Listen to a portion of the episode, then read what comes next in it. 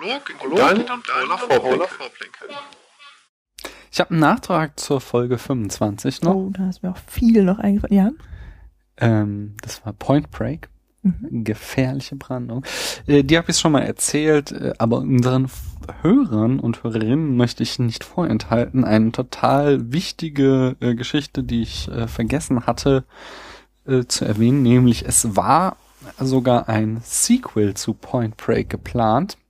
Mhm. Äh, die Story sollte so gehen, dass Bodhi die Riesenwelle überlebt hat und ähm, seine Gang, äh, seine Bankräubernummer auf den Philippinen, glaube ich, wieder durchzieht, ähm, um sich seinen ewigen Sommer zu finanzieren und ein Navy Seal als neuer Spion in seine Gruppe eingeschleust werden soll, dort das Surfen lernt und sie überlisten soll. Was ist denn ein Navy Seal? Navy Seals ist so eine Spezialeinheit von der US Navy. Also, und ähm, die, Das klingt ja spitzenmäßig. es klingt auch überhaupt nicht wie der erste Teil.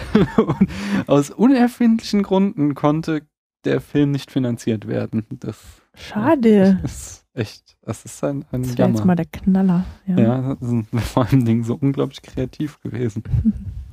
Nicht wahr?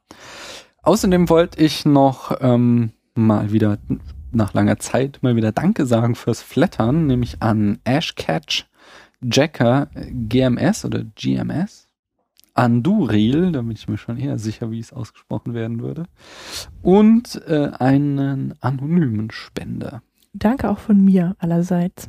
Und, ähm, also das war so in den letzten Episoden, die haben alle mal irgendwie gespendet, mal mehr, mal weniger.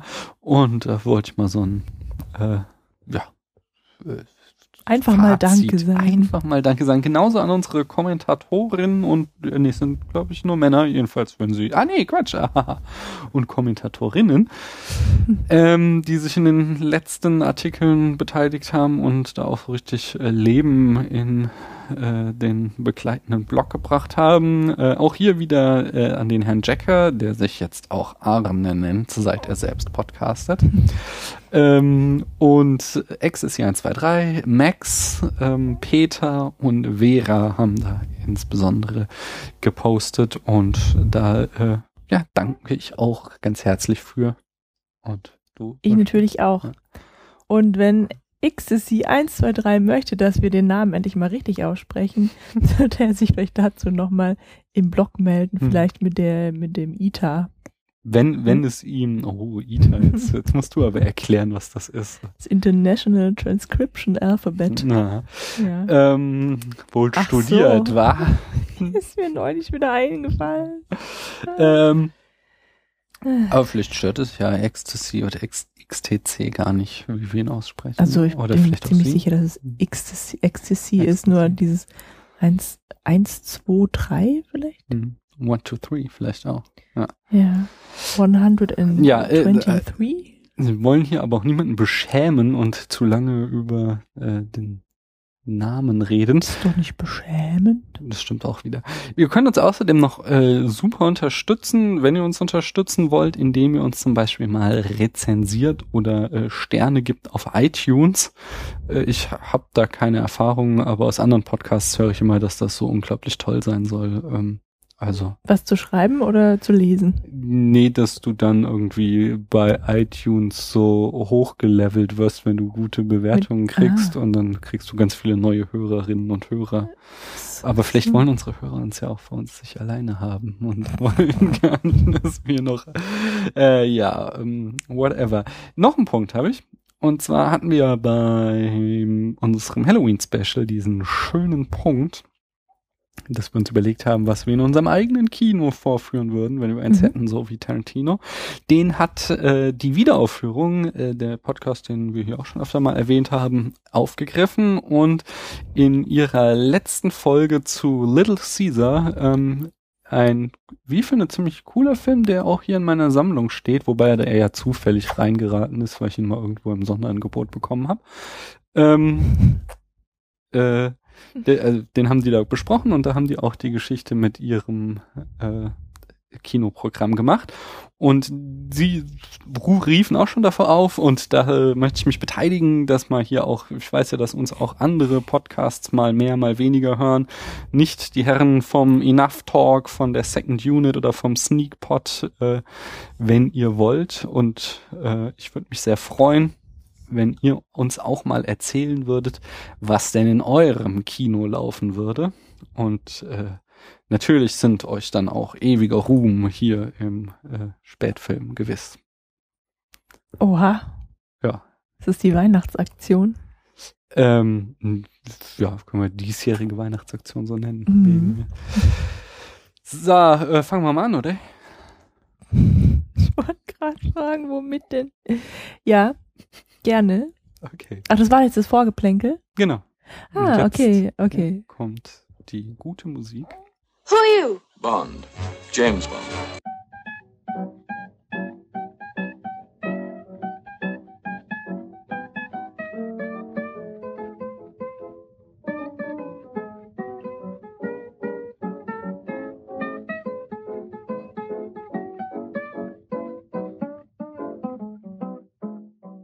Erstes Kapitel, in dem Daniel und Paula über Goldfinger reden. Mhm. Hi Daniel Hallo Paula. Hallo liebe Zuhörerinnen. und liebe Zuhörer.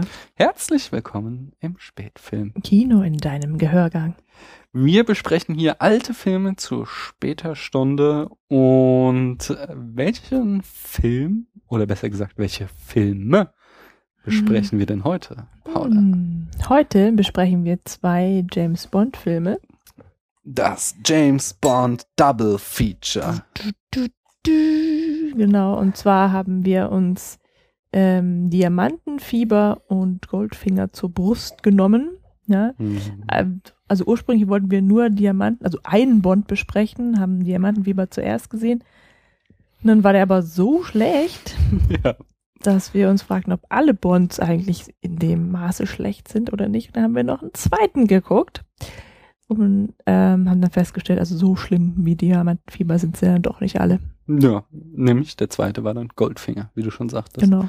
Ähm, das hört sich jetzt fast so an, als würden wir uns da gar nicht auskennen, aber eigentlich ist das Gegenteil der Fall. Wir haben auch schon äh, zusammen, aber auch davor jeder alleine immer ziemlich viel Bond geguckt.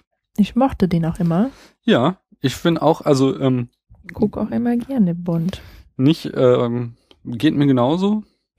Wobei ich jetzt auch so ein bisschen meine Probleme hatte mit diesen alten Connery-Bonds. Mhm. Ähm, darauf kommen wir aber später nochmal zu. Ich wollte es dir ersparen. Seitenhieb so.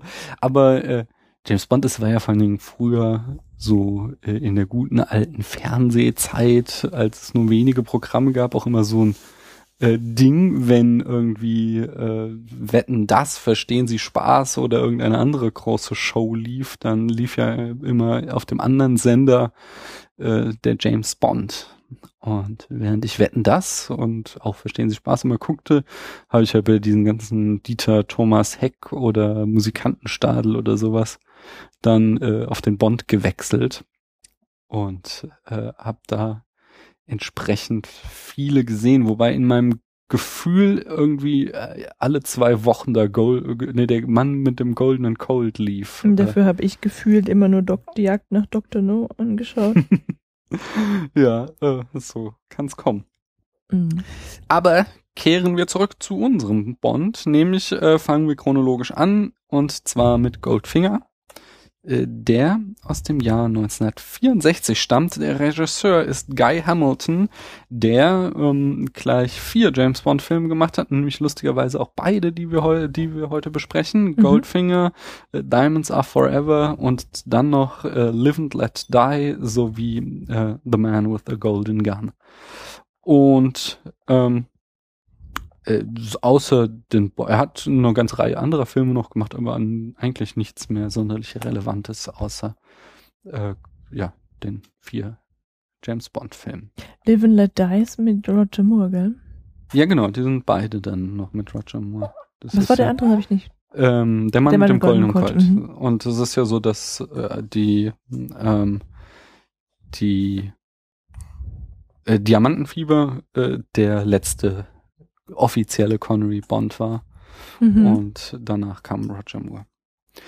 Ähm, die Schauspieler aus Goldfinger sind natürlich Sean Connery als James Bond, Gerd Verröbe als Auric Goldfinger, Honor Blackman als Pussy Galore, Bernard Lee als M, äh, Desmond Lewin als Q und Lois Maxwell, nee, nee, K. Stimmt, stimmt. Lois Maxwell als Moneypenny. Der Film hatte ein Budget von drei Millionen Dollar, was zu seiner Zeit schon ziemlich viel war, nämlich äh, Blockbuster-Niveau und so viel wie der erste und der zweite Bond zusammen. Ach so, es war der dritte Bond, der dritte Film der Reihe nach Dr. No und der zweite ist Liebesgrüße aus Moskau, glaube Mhm. ich. Oder äh, der Spion, der mich liebte, die verwechsel ich immer. Das werde ich im Blog nachreichen. Ähm, das Drehbuch zu Goldfinger schrieb Richard Maybaum. Uh, unter anderem noch einer hat mitgeschrieben, mit Richard Maybaum hat die Hautarbeit gemacht. Ähm, der, der Film basierte auf äh, dem Roman von Ian Fleming, wie die ersten Bonds alle, bis ihnen die Romane ausgingen. Und adaptiert wurde das Ganze hauptsächlich von Richard Maybaum, dem auch zuzuschreiben ist, dass er ein großes Plotloch gestopft hat. Nämlich äh, im Roman hatte Goldfinger tatsächlich noch versucht, äh, Fort Knox auszurauben. Wir haben noch gar nicht die Handlung zusammengefasst, fällt mir da gerade ein. Mhm. Machen wir gleich. Äh, oh, aber ähm, äh, das war dann äh, schon kritisiert worden, dass dies, wie Maybaum dann Bond in den Mund legt, zwölf Tage lang dauern würde, um das ganze Fort Knox auszuräumen. Also man da nicht eben mal reinfahren kann, ausräumen und wieder wegfahren kann. Mhm. Äh, und daher dann schwenken sie um, dass er da in Fort Knox eine Atombombe äh, äh, zünden will, um die Goldvorräte zu verstrahlen, damit sein Gold noch mehr wert ist und äh, äh, ja, der, der Markt überhaupt irgendwie zusammenbricht und er Genau. ganz, ganz toll wird. Ist auch ganz schön böse. Mhm. Ja, dann äh, bevor ich dann zum eigentlichen Dreh komme, erzähl doch mal die Handlung in fünf Sätzen. Da musst du mir aber wirklich helfen, ja, weil wenn ich James Bond gucke, dann kann ich da, also ich kann gar nichts dafür, aber Mhm. ich schalte dann irgendwann ab. Ich weiß selten, worum es eigentlich geht, sondern ich sehe immer nur, die Explodierende einzelnen Autos. Sets und äh, Szenen. Ja, das ist auch bei den meisten Bonds sehr verwirrend, worum es eigentlich geht, wobei es bei Mhm. dem die Handlung eigentlich ziemlich geradlinig war. Fand Ja, ich ziemlich gut genau, auch. das kenne ich ganz gut. Also, dieser Goldfinger, ich weiß, siehst du, ich weiß schon wieder gar nicht, warum James Bond den eigentlich beschatten soll. Na, es fängt an in diesem Hotel in Miami. Ja, was war denn da? Ich erinnere Das- mich an den Dialog, ja. äh, in dem Hotel in Miami, wo halt er irgendwie so einen anderen Typen immer ausnimmt und da dieser Felix Leitner oder Leiter, dieser CIA-Kontaktmann irgendwie ihn deswegen auf den ansetzt. So. Äh, jedenfalls Wegen ist, Betruges. ja, ich weiß es auch nicht, das ist jetzt auch kein Geheimagenten-Ding. Stimmt. Also Hm. äh, auf ihn angesetzt wird er halt irgendwie, weil äh, der so viel Gold eben anhäuft und äh, krumme Machenschaften am Laufen hat Mhm. und äh, der äh, MI6 und das CIA auf alle Fälle irgendwie äh, dem auf den äh, Grund gehen wollen und wissen wollen, was da denn wirklich los ist. Hm. Ja, genau, darum geht's. ja, ähm, gut, also James Bond kommt ihm halt auf die Schliche, Mhm. wird von ihm gefangen genommen und schafft Mhm. es trotzdem, die Fort Knox vor der Bestrahlung zu schützen. Ja, wobei das ja auch ganz lustig ist, dass er da äh? Ziemlich wenig zu beiträgt, wenn man es mal genau nimmt. Ich würde noch ergänzen, dass er halt irgendwie von Q, äh, nein, nicht von, äh, also das erstmal, dass er von M äh, mit einem Nazi-Goldbarren ausgestattet wird, um äh, damit hier ähm, Goldfinger zu ködern. Genau, den Kontakt überhaupt mal aufzunehmen. Genau, und sich irgendwie als äh, Goldhändler auszugeben. Aber ähm, Goldfinger ihm nicht auf den Leim geht und ihn äh, ziemlich schnell gefangen nimmt. Aber Bond kann sich äh, rausreden, indem er ähm, das Stichwort Operation Grand Slam fallen lässt, woher ich auch gerade schon gar nicht mehr weiß, woher er das eigentlich hatte. Das wusste ich auch im Film nicht. Hm, Das kann natürlich sein, dass er das schon am Anfang, dass es das war überhaupt, weswegen sie ihn auf. Ah, äh, das hatte der gehört, als er unter dem Modell hockte. nee, das war ja erst später. Das war Ne? äh, die Geschichte mit Grand Slam hat er ja schon erzählt, als er da auf dieser äh, Bank lag und der Laser Ah, ihm die davor? Kronjuwelen. Ja, genau. Und dann dann äh, kommt ja dieser wunderschöne Ups. Dialog. Ähm, erwarten Sie von mir zu reden und äh, Gerd Fröbe, ich erwarte von Ihnen zu sterben. ja, ich finde ganz toll. Mhm. Und ähm, äh, dann später ist er, also er, wie gesagt, er, lässt dann dieses Stichwort fallen und tut so, als wüsste der MI6 da irgendwie was über Goldfingers Plan, weswegen Goldfinger äh, auf die Idee kommt, dass es doch irgendwie sinnvoll wäre, Bond am Leben zu lassen, warum auch immer. Das ist ja ein typisches Problem von Bond-Bösewichtern. Und ihn dann äh, auf seiner Ranch einsperrt, wo sich Bond befreien kann und den Plan belauschen kann aber auch nicht wirklich was äh, verhindern kann, außer dass er da ähm, Pussy Galore bezirzt, die dann das Nervengas, mit dem die äh, Soldaten von Fort Knox getötet werden sollen, austauscht und äh, dem Militär irgendwie Bescheid sagt, äh, was Sache ist und die entsprechend da äh, ähm, hier Goldfinger überrumpeln können und äh, James Bond bleibt noch die Ehre, den äh, chlorreichen Assistenten von Goldfinger, Oddjob, äh, zu töten. Aber dann, als es darum geht, die Atombombe zu entschärfen, ist er schon wieder nicht mehr in der Lage dazu, weil er da die ganze Zeit überlegt, welchen Draht er durchschneiden soll. Ein Klassiker halt. Und dann kommt irgendein CIA-Typ und drückt einfach den Ausschalter. Und die Bombe bleibt bei 007 stehen. Habe ich schon mal gesagt heute. Gemacht. Wie, ähm, wie ja, du hast gut aufgepasst. Ja, nicht, ja? Mhm. Toll. Wie fandst du den Film so vorab, wie immer? Ich fand den sehr lustig. Also vor allem dann, weil wir hatten ja zuerst Diamantenfieber gesehen, Mhm. mit dem so im Hinterkopf war das dann wirklich eine angenehme Filmerfahrung. Ja, ja. also der, der hatte ein bisschen mehr Wortwitze, also diese albernen Sprüche von James Bond. Ja, das war. Und, ne? Ähm, außerdem hat mir Auric Goldfinger sehr gut gefallen. Ich glaube, dass auch der Herr Fröber einfach sehr gut gespielt hat, weil Mhm. der, ähm, der Goldfinger so lebendig wirkt, also echt wirkt. Ja, Mhm. weil der hat eben sich auch mal irgendwie am Auge gekratzt oder Mhm. diese anderen Bond-Bösewichter, die sind immer so super steif. Mhm. Ne? Also auch in der Körperhaltung und wie die immer sprechen. Na, jetzt Den- hier bei Skyfall war der doch irgendwie die ganze Zeit äh, den Bond am Anbaggern. Kann mich nicht erinnern. Aber das ist gut. Diese, dann sind es halt die von den alten Bonds. Also Ich glaube, das war Javier Bardem, der Bösewicht. Du weißt schon, beautiful. Ach ja, jetzt weiß ich wieder. Ähm, Hm. Ja, genau. Also der, der, der früh begehrt, der hat mir gut gefallen. Ja, ich fand ihn auch, ich fand, ich fand schön, auch besonders nach dieser Erfahrung von ähm, Diamonds Are Forever, dass der so geradlinig war. Dass halt äh, Diamonds Are Forever war so verworren und Mhm. hatte einfach eigentlich keine Handlung. so.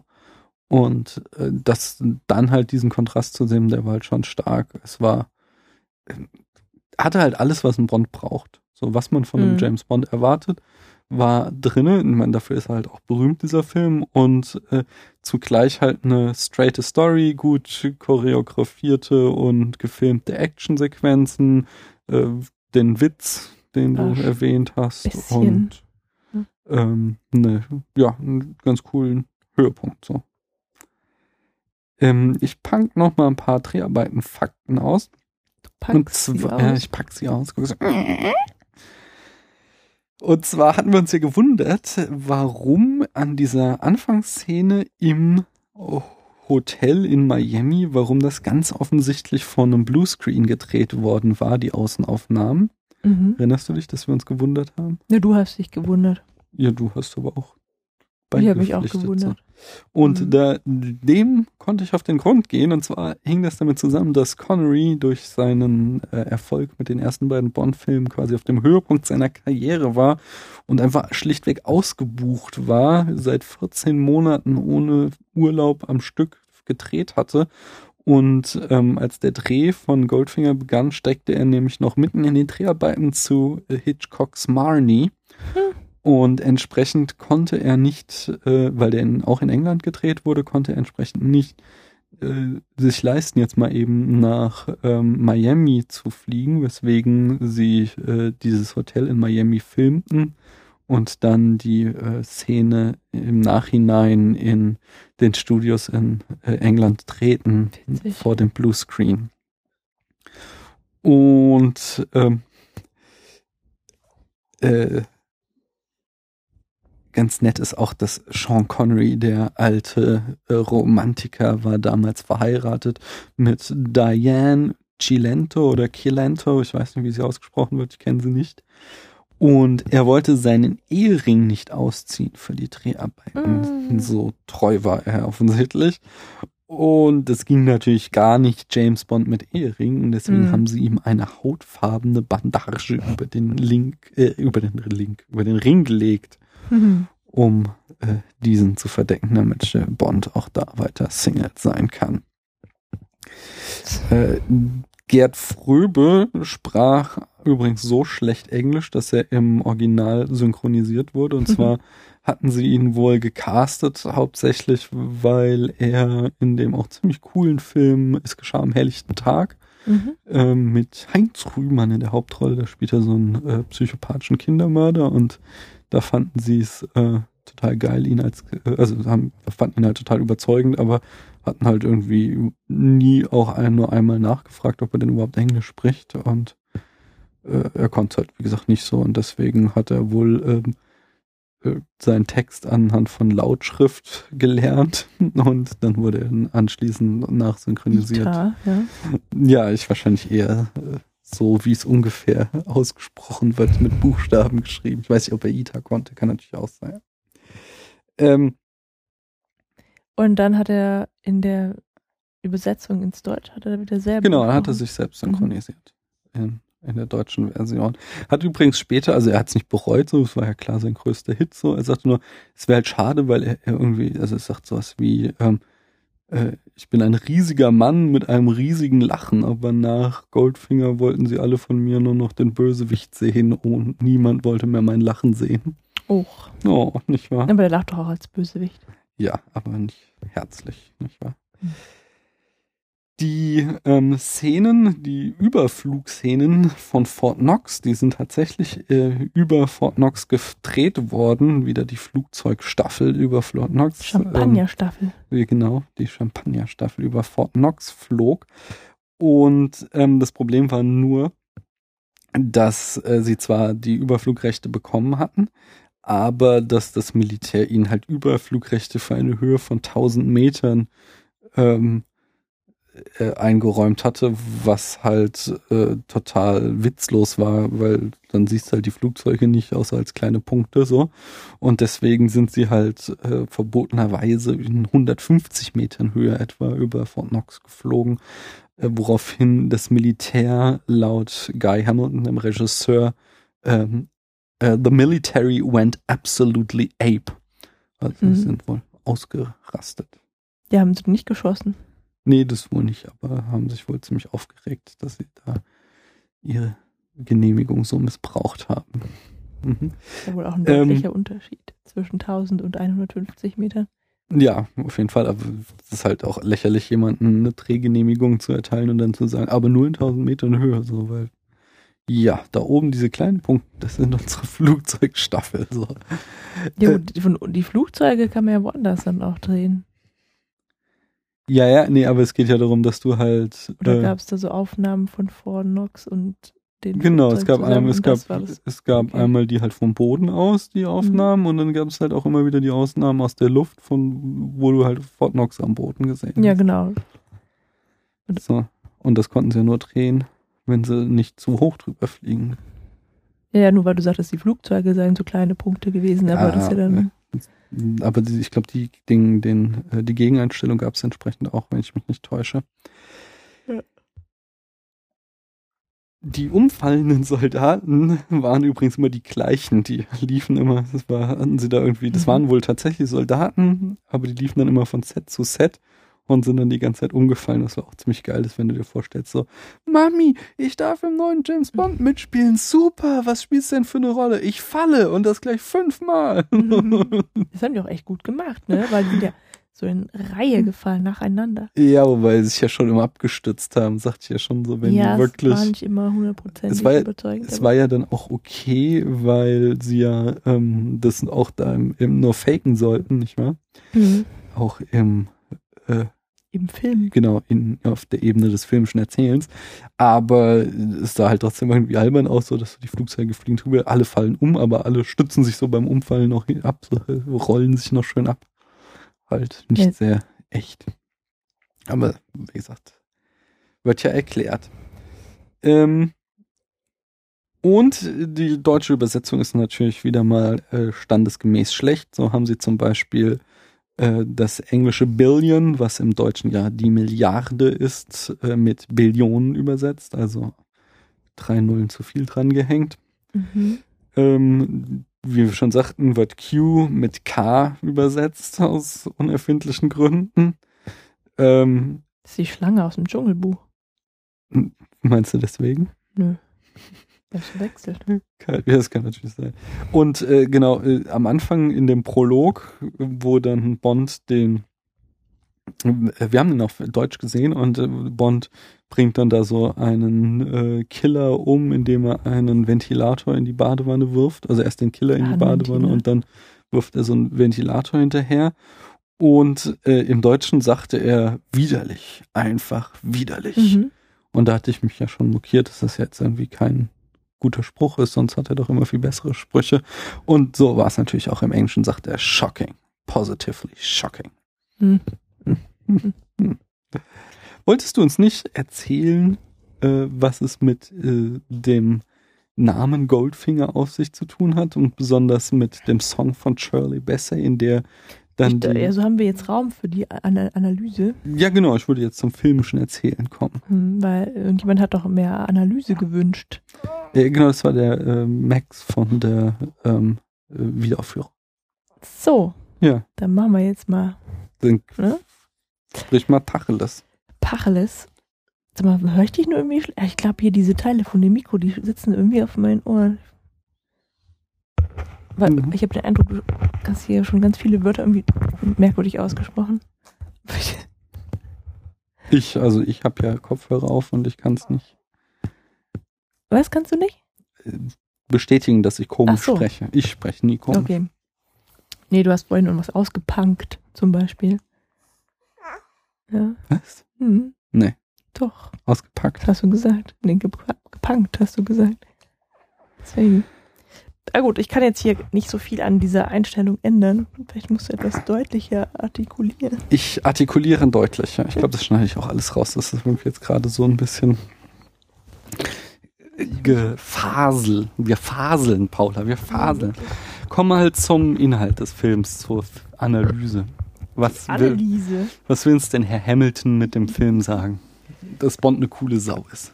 Ganz genau. Der Bond hat's raus und wenn wir den nicht hätten, dann wäre die Welt echt ein schlechter Ort. Mhm. Ähm, ja, fangen wir doch mal im Kleinen an. Nicht? So. Ähm, dieser Bösewicht namens Auric Goldfinger Mhm. Ja. hat sich seinen Namen wahrscheinlich selbst gewählt. Ja, oder ich meine, Ian Fleming gibt halt immer so komische sprechende Namen auf einem wirklich niedrigen Niveau. Was denn bei Blofeld jetzt so sprechend? Bei Blofeld weiß ich nicht, aber Also. jetzt bei dem Film zum Beispiel Auric Goldfinger, Pussy Galore, Odd Job, also irgendwie sowas wie Drecksarbeit oder harte Arbeit, sowas Mhm. ist so. Ähm, Okay. äh, und der ein äh, und dann noch gibt's so bei dieser, äh, also Goldfinger will irgendwie amerikanische Gangster davon überzeugen, dass sie in sein äh, Unternehmen einsteigen, Ja. Grand Slam. bringt sie dann trotzdem aus unerfindlichen Gründen alle um, so, also nur ihr, ihr Geld, Geld, ja, ja, aber die Frage ist, warum erzählt er ihnen denn dann vorher so ausführlich seinen Plan und legt sie nicht gleich um? Das ist äh, ein kleines, also es ist jetzt kein Plothole, sondern es ist halt irgendwie typisch Bond-Bösewicht. Aber auf alle Fälle, es gibt also genau einen Gangster dann, der äh, keinen Bock darauf hat, daran teilzunehmen. Und dieser Gangster heißt dann auch Mr. Solo. Na gut, okay. Mhm. Also, Ori Goldfinger liebt Gold, Mhm. sammelt Gegenstände aus Gold. Mhm. Und ach, Mensch, das haben wir gar nicht erwähnt, diese berühmte Szene. Ähm, eine seiner Assistentinnen, die dann halt auch nach kurzer Zeit eine Gespielin von James Bond wird, Ja, wurde.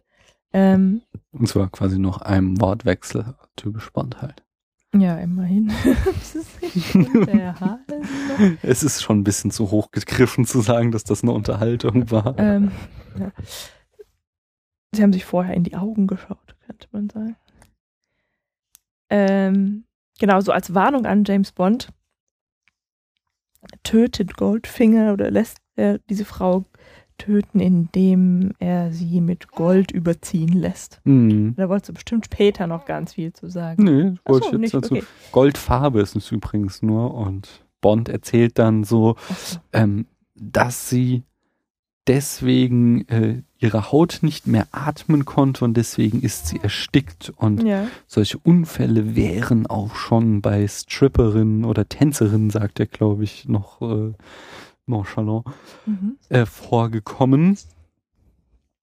Und ähm, hat mir übrigens so einen Teil meiner Kindheit versaut, weil äh, ich ja ein leidenschaftlicher Lucky Luke-Leser war ja. und bei Lucky Luke ja fast in jedem Band jemand geteert und gefedert wird Hm. und ich dann natürlich davon ausging, dass die alle immer sterben, weil ihre Haut nicht mehr atmen kann. ja. Ist natürlich kompletter Blödsinn, weil die menschliche Haut nicht großartig atmet, sondern wir atmen über die Lungen Durch die Nase atmen wir. ne, oder sowas. den Mund, genau. Mhm. Und äh, die Mythbusters, die wir jetzt auch schon wiederholt hatten, die sind der Sache dann auf den Grund gegangen und haben gesagt, es, ähm, äh, also das, das, wie gesagt, ersticken kann man nicht. Das Einzige, was halt sein könnte, ist, dass es die Thermoregulation äh, stört, dass man halt nicht mehr richtig schwitzen kann Mhm. und es dadurch zu Kurzatmigkeit kommen könne und ähm, dann am Ende man vielleicht sogar an einem Hitzschlag sterben könnte. So Okay. äh, aber jedenfalls nicht äh, so ersticken, wie das in dem Film behauptet wird. Und die Mhm. Idee hatte er übrigens geklaut, also es stammt aus dem Roman zwar, aber Ian Fleming hatte die Idee geklaut aus dem Horrorfilm Bedlam von 1946, wo Bedlin? Bedlam, äh, Ach so. ähm, keine Ahnung, ist glaube ein Ort, keine Ahnung, Mhm. äh, wo bereits jemand auf diese Art und Weise gestorben ist. Die Szene hat ihnen übrigens äh, doppelt Probleme bereitet, äh, weil sie damit gleich zwei Zensoren ähm, äh, ähm, Arsch hatten. Ja. Den Amerikanern, das sind so, der Film entstand so in den letzten Atemzügen des Hays Code, äh, also dieses großen ähm, Zensur äh, Werkes in den amerikanischen, im amerikanischen Kino. Also das, wie gesagt, das verlor im Lauf der 60er immer mehr an Bedeutung und wurde dann auch Ende der 60er abgeschafft. Aber ähm, diese äh, sehr spärlich bekleidete Dame, die da golden auf dem Bett liegt, die war halt der amerikanischen Zensur äh, ein bisschen zu krass, während ähm, die Aha. Briten, die britische Zensur Ja, also sich wen haben wir denn die zensierte Ausgabe gesehen? Nee, nee, wir, wir haben, also, ich fand das jetzt nicht so, aber ich bin ja auch einiges na, sie mussten, ja, sie mussten das ja, äh, also erstmal, sie hatte, also sie hatte obenrum nichts an, aber sie liegt halt auf der Brust, von daher sieht man ihre Ja, Brüste auf nicht so. Ja, ja, aber es waren halt Anfang der 60er, da war das halt auch noch äh, echt harter Tobak quasi. Mhm. Und ähm, den Briten wiederum, äh, die hatten Angst, dass es zu brutal ist, die Szene, zu grausam. Die störten sich gar nicht am Sex, sondern an der Gewalt. Und Mhm. deswegen sieht man halt nicht irgendwie äh, eine Form von Todeskampf oder so, sondern man sieht halt nur, wie Bond da am nächsten Morgen aufwacht oder wie ist das und dann liegt sie da. Naja, er ist gerade in die Küche gegangen und wollte noch ein bisschen Shampoos holen. Und dann ist er ähm, niedergeschlagen worden. Ach so, er genau. Da, davon erwacht. Dann, ähm, dann liegt halt- sie da, genau. Genau. Und man sieht aber nicht, wie sie irgendwie äh, sich gequält hat aufgrund Mhm. der Goldfarbe. Was auch ein bisschen merkwürdig ist, weil wie soll das denn, also ich meine, die hätte das doch also versucht abzuwischen oder so und nicht einfach da gelegen. Ja, ich habe das auch nie so verstanden, dass sie dadurch gestorben ist. Hm. Sondern, Das erzählt er aber in der nächsten Szene, sagt er es explizit, dass dadurch ist sie erstickt. ja, Hm. also Es ist hanebüchend ein wenig. man müsste die ja festhalten und einpinseln. Und dann müsste man sie so lange festhalten, bis sie erstickt ist. Ja. Ähm, Ja. Na gut.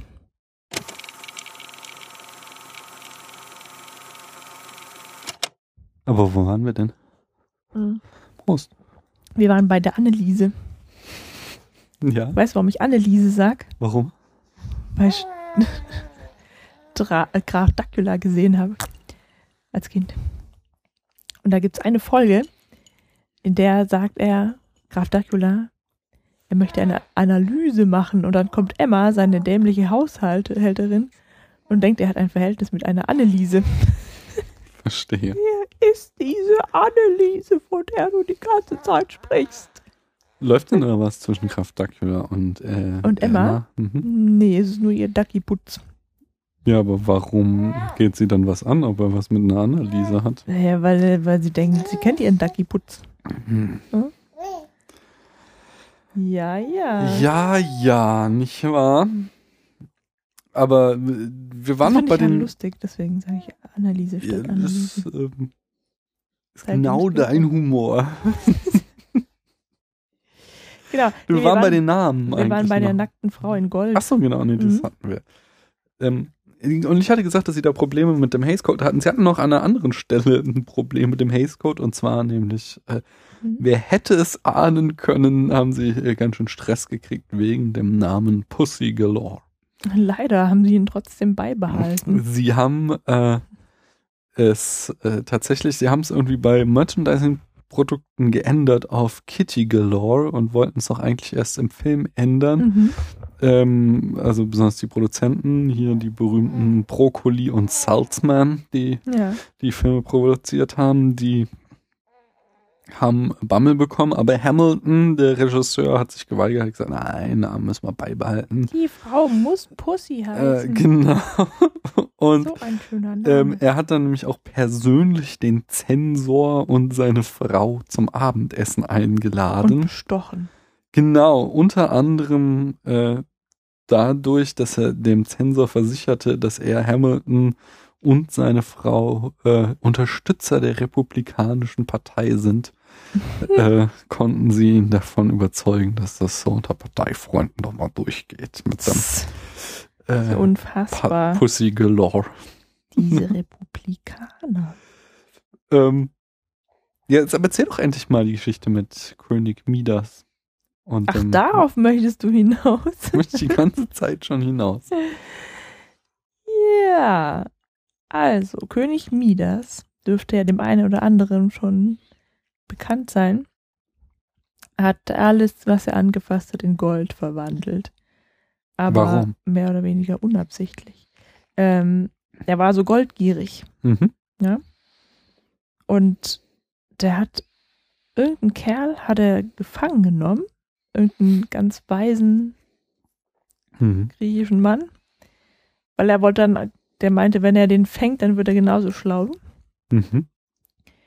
Jetzt war dieser Kerl, dessen Namen ich nicht mehr weiß, leider aber auch der Lehrer von Dionysos, Mhm. dem Gott der, des äh, Gesangs und des Weines. Mhm. Ja?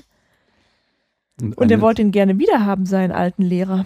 Mhm. Und dann hat Midas gesagt, naja, den kriegst du aber nur, wenn du mir dafür die Gabe gibst, alles in Gold zu verwandeln. Ja? Und da hat der Dionysos sich tatsächlich erpressen lassen. Mhm. Ähm, und ja, fortan wurde eben alles, was Midas berührt hatte, zu Gold. Na, jetzt aber dann nicht wirklich erpressen, sondern ist so ein typischer Schalk des Dionysos. Das er- weiß ich nicht. Ich weiß nicht, wahrscheinlich hat er sich schon dabei gedacht, so, ne, was ist das für eine bescheuerte Idee. Denn Ah, Midas hat er dann ähm, auch nichts mehr essen können. Also er hat sein, das Essen, das er berührt hat, wurde er auch zu Gold und das ist ja nun mal nicht sehr nahrhaft und auch schwer verzehrbar für einen Menschen. Mhm. Deswegen drohte er zu sterben. Ja. Das heißt, es ist eine Geschichte, in der die Hybris äh, den Menschen zu Fall bringt. Ja, Mhm. oder, oder halt die Gier. Die Gier. Ja, Mhm. so Ja, aber Hybris ist ja schon auch mit auch dabei. Goldfinger. Ja. Ich habe übrigens auch noch gelesen, dass der Midas noch für zwei andere Dinge verantwortlich sind, die wir heute so gern kennen in unserer Kultur, Okay. Nämlich für die Eselsohren. Aha. Ähm, der hat nämlich, es gab irgendwie einen Wettstreit zwischen Apoll und Pan. Und da ging es darum, wer schöner flöten kann. Mhm. Und äh, der Midas meinte, der Pan wäre der bessere Flötist. Daraufhin war Apoll so sauer, dass er irgendwie an Midas Ohren gezogen hat und die in Eselsohren verwandelt hat. Eieieiei. Ja. Dieser, der, dieser Apoll, der ist auch schon so ein ganz schöner. Der, halt, der kann halt nicht verlieren. Ne. Ja. So, und dann wiederum hat sich der Midas immer eine Mütze aufgesetzt, damit man seine Ohren nicht sieht. Verständlich. Ich kapiere das aber nicht so ganz. Das muss ja dann irgendwie vor diesem Zusammenstoß mit Dionysos gewesen sein. Ne? Das war bestimmt so ein Turban wie Nosferatu, den er dann. Ja, genau. ähm, und also genau, niemand wusste also von diesen Ohren, er konnte die gut verstecken, nur sein Friseur. Der musste ja die Haare schneiden, hat denn die Eselsohren nochmal gesehen. Ist das der Friseur vom Hindukusch? Was bitte? Der Friseur vom Hindukusch? Friseur vom Hindu? Ist es nicht vom Hindukusch? Dieses, es gibt so ein äh, berühmte äh, Spy, äh, also äh, antikes Rätsel, was halt äh, Paradebeispiel für eine Paradoxie ist, was man immer so im Erstsemester Philosophie lernt. Nämlich der äh, Friseur vom Hindukusch rasiert alle Männer, die sich nicht selbst rasieren. Mhm. Rasiert der äh, Friseur sich selbst. Oh Mann, Mhm. das ist ja wirklich schwierig. Das ist nicht Ist zu auch lösen. nur einer, ja. Ja, Mhm. ist nicht zu lösen. Ist halt äh, Mhm. also Paradebeispiel für ein Rätsel, das unlösbar ist. Ja. Äh, aber jetzt pass auf, ne, jetzt kommt es nämlich gleich dicke. Ja. Mhm. Der Friseur also, der verspricht dem König Midas, dass er niemand weiter erzählt, dass König Midas Eselsohren hat. Mhm. Das Versprechen hält er auch ein, aber es ist sehr schwer für ihn. Und um sich Erleichterung zu verschaffen, geht er in die Natur, gräbt ein Loch und schreit dreimal hinein, König Midas hat Eselsohren. Und noch so weiter. Ähm, Und in dann buddelt das Australien Loch haben sie es dann zu. gehört. Hm? In Australien haben sie es dann gehört. Nee, so tief hat er nicht gebuddelt, so. aber der hat ähm, das Schilf in der Nähe, das hat's gehört und hat es weit mit dem Wind weitergeflüstert. Mit den, also die Binsen haben es Mhm. weitergeflüstert. Die Bienen sind weiß. Deswegen ne? ist die Binsenweisheit etwas, was eigentlich alle schon wissen. Aha, verstehe. Ja, interessant, ja. Ich bin froh, dass wir nicht mehr so eine belebte Natur haben und unsere Natur das Maul hält und nicht ständig irgendwas verrät. Denkst du, du gehst doch nicht oft genug in die Natur. So. Ähm, Meinst du, da werden auch Stories über mich weitergetragen? ja, oder über andere, die du dann da erhören. Wo wir schon bei Zitate und Referenzen sind. Ach so, wolltest du gar nicht mehr auf den, ähm, auf den König Midas noch eingehen? Was soll ich dazu sagen? Ich finde die äh, Metaphorik dahinter ist ziemlich klar. So, Mhm. also Goldfinger steht halt total auf Gold, wie Mhm. Midas. Und ähm, äh, am Scheidet an Ende, seiner Hybris. genau, am Ende wird ihm seine Gier nach dem Gold in Fort Knox zu ähm, zum Verhängnis. Das ist auch immer so ein Ding, ja, da bin ich wahrscheinlich einfach nicht reich genug, das kann ich halt auch nicht verstehen. So wird halt irgendwie dargestellt, als wäre der so unfassbar reich, so. Und das muss so ein Reichtum sein, wo selbst seine Enkel, wenn, auch wenn sie nichts tun, äh, noch unfassbar reich sein werden. Ich verstehe nicht, wieso man, wenn man so reich ist, dann noch, noch reicher und so sein will. Also, Hm. warum diese ganze Stress? Warum spielt er nicht einfach weiter irgendwie Romy oder was sie da gespielt haben und bescheißt beim Kartenspiel? So. Ja, das passt irgendwie nicht zu ihm, ne? Zu, Ja. zu so einem Superverbrecher, dass der so ein schnöde, so ein Kartenspieler Ach so, da nee, das meinte ich jetzt, also ich hatte das jetzt eigentlich nur so Nee, das fiel mir nur gerade noch ein. Das hatte mich auch schon bei der Filmschau gewundert. Ja, das kann ich mir halt vorstellen, einfach so aus Langeweile, wie er halt auch. Also ich glaube, er kann halt nicht verlieren. Das ist halt so beim Golf ist ja dann auch, dass er es ist nicht geht nicht ganz klar, ob er das halt Oddjob irgendwie befohlen hat, aber hier er findet seinen Ball nicht und Oddjob lässt dann so einen Ball aus seiner Tasche auftauchen Mhm. ähm, und äh, das ist halt sowas. Er will halt in allem immer der Beste sein und das ist halt auch so ein Ausdruck seiner Hybris. Hm. Ja. Na gut. Sonst noch was zu dem, der Parallele von Goldfinger und Midas? Ähm, ich habe nur noch gelesen, dass, ähm, dass es auch ein, habe ich das Wort jetzt richtig, den Goldkomplex gibt? Den Midas-Komplex? Midas-Komplex, genau, jetzt. Äh, Mhm. ne, also in der, in der Psychologie. Ja, weil es es hat die Gier nach Gold, Mhm. ja, die der Mensch wohl, also wo es tatsächlich also Menschen gibt, die das haben, dieses Problem.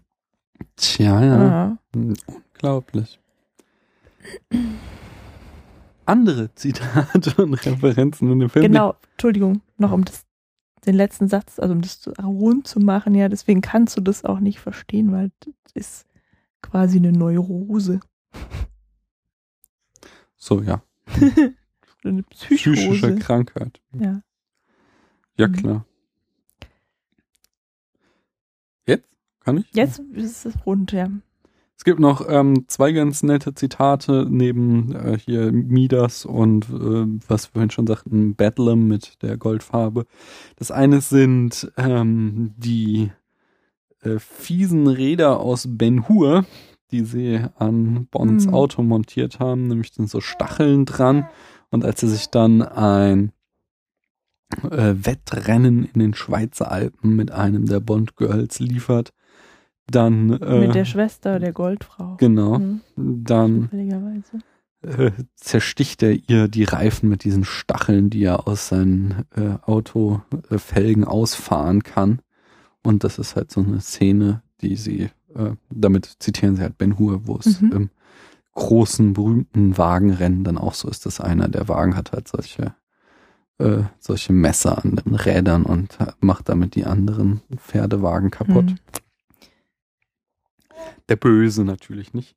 Und äh, ganz schön ist auch, dass äh, dieser die Geschichte mit dem Goldbarren, mit dem Bond halt Goldfinger ähm, ködern soll. Äh, er sagt, es sei ein Goldbarren aus dem versunkenen Nazi-Schatz vom Toplitzsee.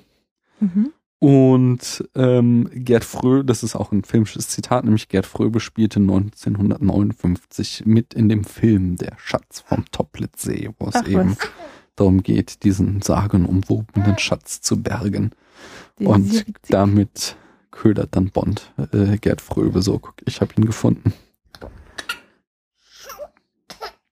Ähm, ich wollte noch darauf hin, auf die, auf die Art und Weise, wie der Film fotografiert ist, Ja. zu sprechen kommen. Nämlich äh, unglaublich konventionell. Äh, wir hatten genau einen Shot ausgemacht, der ein bisschen extravagant war und hatten bei dem auch gleich gesagt, dass er auch zugleich unglaublich sinnfrei Ja. ist. So. Und zwar als ähm, Bond von M und ich weiß gar nicht, wer der andere Typ war, gebrieft wird. Das war so ein Militärober. Mhm. Ober, Da Oder? sitzen sie so beim Abendessen auf alle Fälle in irgendeinem Anwesen mit so einem ganz großen Tisch. Und äh, die Kamera fährt halt so während des Dialogs immer weiter raus, ähm, aber halt auch so, so schräg nach hinten, Mhm. so dass sie halt immer kleiner werden, aber halt sich auch so die Perspektive immer weiter verzerrt. Ja, das wirkt so, als Ähm. würde man quasi rückwärts rausgehen aus dem Raum, zu, also durch zur Tür sogar. Genau, und, Ne? und ähm, die halt irgendwann ganz klein nur noch so in einer Ecke zu sehen sind und halt irgendwelche Sachen, die auf dem Tisch stehen, ganz groß im Vordergrund so. Und äh, ist halt irgendwie schon ein schöner Shot, aber es hat halt keinen ersichtlichen Grund, warum jetzt ausgerechnet in dieser Szene diese Einstellung kommt. Ähm, und ja, der Rest des Films dann halt aber ziemlich konventionell, ohne irgendwelche großen Extravaganzen Ja. gefilmt ist. Ja, cool wäre es halt noch gewesen, wenn es andersrum gefilmt worden wäre, ne? Dass man, So ranfährt. genau, dass, dass man so sieht, wie Mhm. groß der Raum ist und dann sieht man erst diese handelnden Personen. Deduktiv. Nicht? Aber das war wahrscheinlich Punk einfach, ne? Ja, die wilden 60er, nicht? Er, er er lästert ja auch über die Beatles einmal, was? Die Sagt Beatles? irgendwie, ja, er sagte, als er da halt mit der Goldfrau im Bett liegt, sagt er irgendwie, Don Perignon trinkt man nicht über so und so viel Grad Mhm. Celsius und die Beatles hört man nicht ohne Hörschützer, irgendwie so. Hä? Das habe ich irgendwie nicht mitgekriegt. Doch, doch, so einen dummen Spruch hat er da abgelassen. Äh, ist ja irgendwie auch ziemlich konservativ immer, James Bond. Ja. Entsprechend waren auch die Beatles damals viel zu wild. Mhm. Ähm, aber genau, jetzt nochmal zu der Art und Weise, wie er fotografiert ist. Das, äh, man muss hingegen aber äh, auch sagen, dass wiederum die Action sehr, sehr gut inszeniert ist. War auch sowas, was wir jetzt schon ein paar Mal, wir sind ja irgendwie gerade im äh, Actionfilm Halbjahr so. Wir haben jetzt irgendwie lauter Actionfilme besprochen. Und äh, halt wieder ein Liebesfilm. ja, haben ja schon wieder Sind wir- ausgeplant.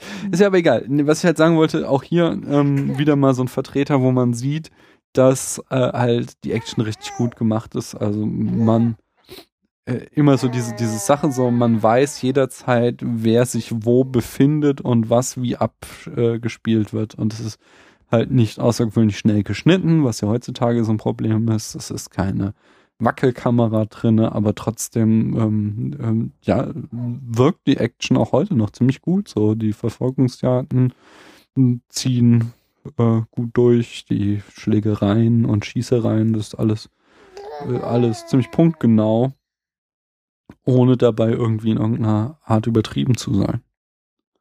Oder? Mhm. Ähm,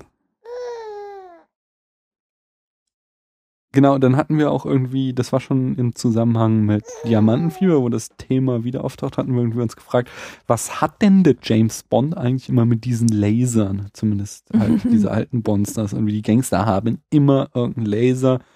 Und äh, das habe ich auch mal nachgeschaut und das ist einfach, war das da der große heiße neue Scheiß so? Das habe ich mir doch gleich gedenkt. Ja, das hast du schon gemutmaßt. Und es war halt tatsächlich so, dass es äh, Anfang der 60er oder Ende der 50er überhaupt erste experimentelle Laser an Unis gab, aber noch überhaupt nichts, was irgendwie in der Industriereife war. Mhm. Und entsprechend war das halt so total krasses Science Fiction. Und die Szene ähm, mit wieder halt James Bond auf diesem Goldblock liegt und der Laserstrahl ihm immer mehr auf äh, seine Familienplanung zuwandert, Mhm. haben sie natürlich mit in der Post-Production den Laserstrahl reingef äh, eingefügt. Ja. Und äh, dieses äh, schmelzende Gold haben sie so hingekriegt, dass äh, von unten mit einem äh, Schweißgerät das Ganze erhitzt wurde. Sehr witzig. Wie siehst ja? Mhm. Aber wie kreativ die mal sind, Nicht wahr? diese Filmleute. Und äh, eine Sache, die wir auch auf gar keinen Fall unerwähnt lassen dürfen, in dieser ersten Szene mit James Bond in diesem Hotel in Miami, Er trägt einen Einteiler. einen kurzen Overall. Das ist echt Das ist die modische Verfehlung dieses Films. Ich kenne auch schon die, die des anderen. von, Films. die haben wir, für die ist aber echt, die war richtig krass, wo ich dachte so, wow, Mhm. oh, was hat er da an? Nun gut. Ja, das war damals vielleicht einfach in. Na, ich habe irgendwo, ich glaube, es war im Guardian, habe ich gelesen, so, äh, äh, dass, dass, dass ich das auch wirklich nur James Bond erlauben kann. oder, also nur Sean Connery erlauben kann, sowas weil der so eine anzuziehen. gute Figur hat, oder? Ja, weil er halt auch so der Inbegriff der Coolness ist. So, er kann sogar auf vorlaufender Kamera so einen kurzärmeligen und kurzbeinigen Overall anziehen, ohne dabei lächerlich zu wirken. Naja. Naja. Ähm, kommen wir zur Rezeption von Goldfinger, nicht? Ja, wir haben ja Mhm. noch viel vor uns. Und zwar ähm, steht der Film im Guinness-Buch der Rekorde als der Film, der am schnellsten Geld eingebracht hat. Und zwar hat der binnen nur Ganz in Ori Goldfingers Sinne. Stimmt. Der hat in binnen nur von drei Wochen sein Budget wieder eingespielt Oh la la. und insgesamt ein Einspielergebnis von 120 Millionen Dollar. Was mal richtig krass ist bei drei Millionen Produktionskosten. Mhm. Also da hat er schon, ja, ist einfach der Hammer. Das hat sich wohl gelohnt, war. Hat sich Ähm, dann auch für Sean Connery wahrscheinlich gelohnt. ja, der hatte, genau, der hatte da nämlich schon eine erste, ich glaube, er hat schon einen Gewinnanteil am Film ausgehandelt. Mhm. Äh, aber so richtig reich wurde er dann nämlich mit Diamantenfieber, wo ich gleich drauf komme. Ich habe nicht gesagt, später. Hm, gleich. okay. Das gilt nicht. Naja, ich Spielpause. ist auch nicht so. Spielpause? Ich habe, ich eben sagte, gilt nicht. So, äh, Ach Habe so. ich doch mal erzählt, dass ich äh, schön finde, dass auch heutzutage auf Spielplätzen, wenn wir da, wenn ich da mit meiner, unserer Tochter bin, immer noch die gleichen Sprüche wie in meiner Kindheit Mhm. äh, zu hören sind, nämlich das gilt nicht und Spielpause. Hm.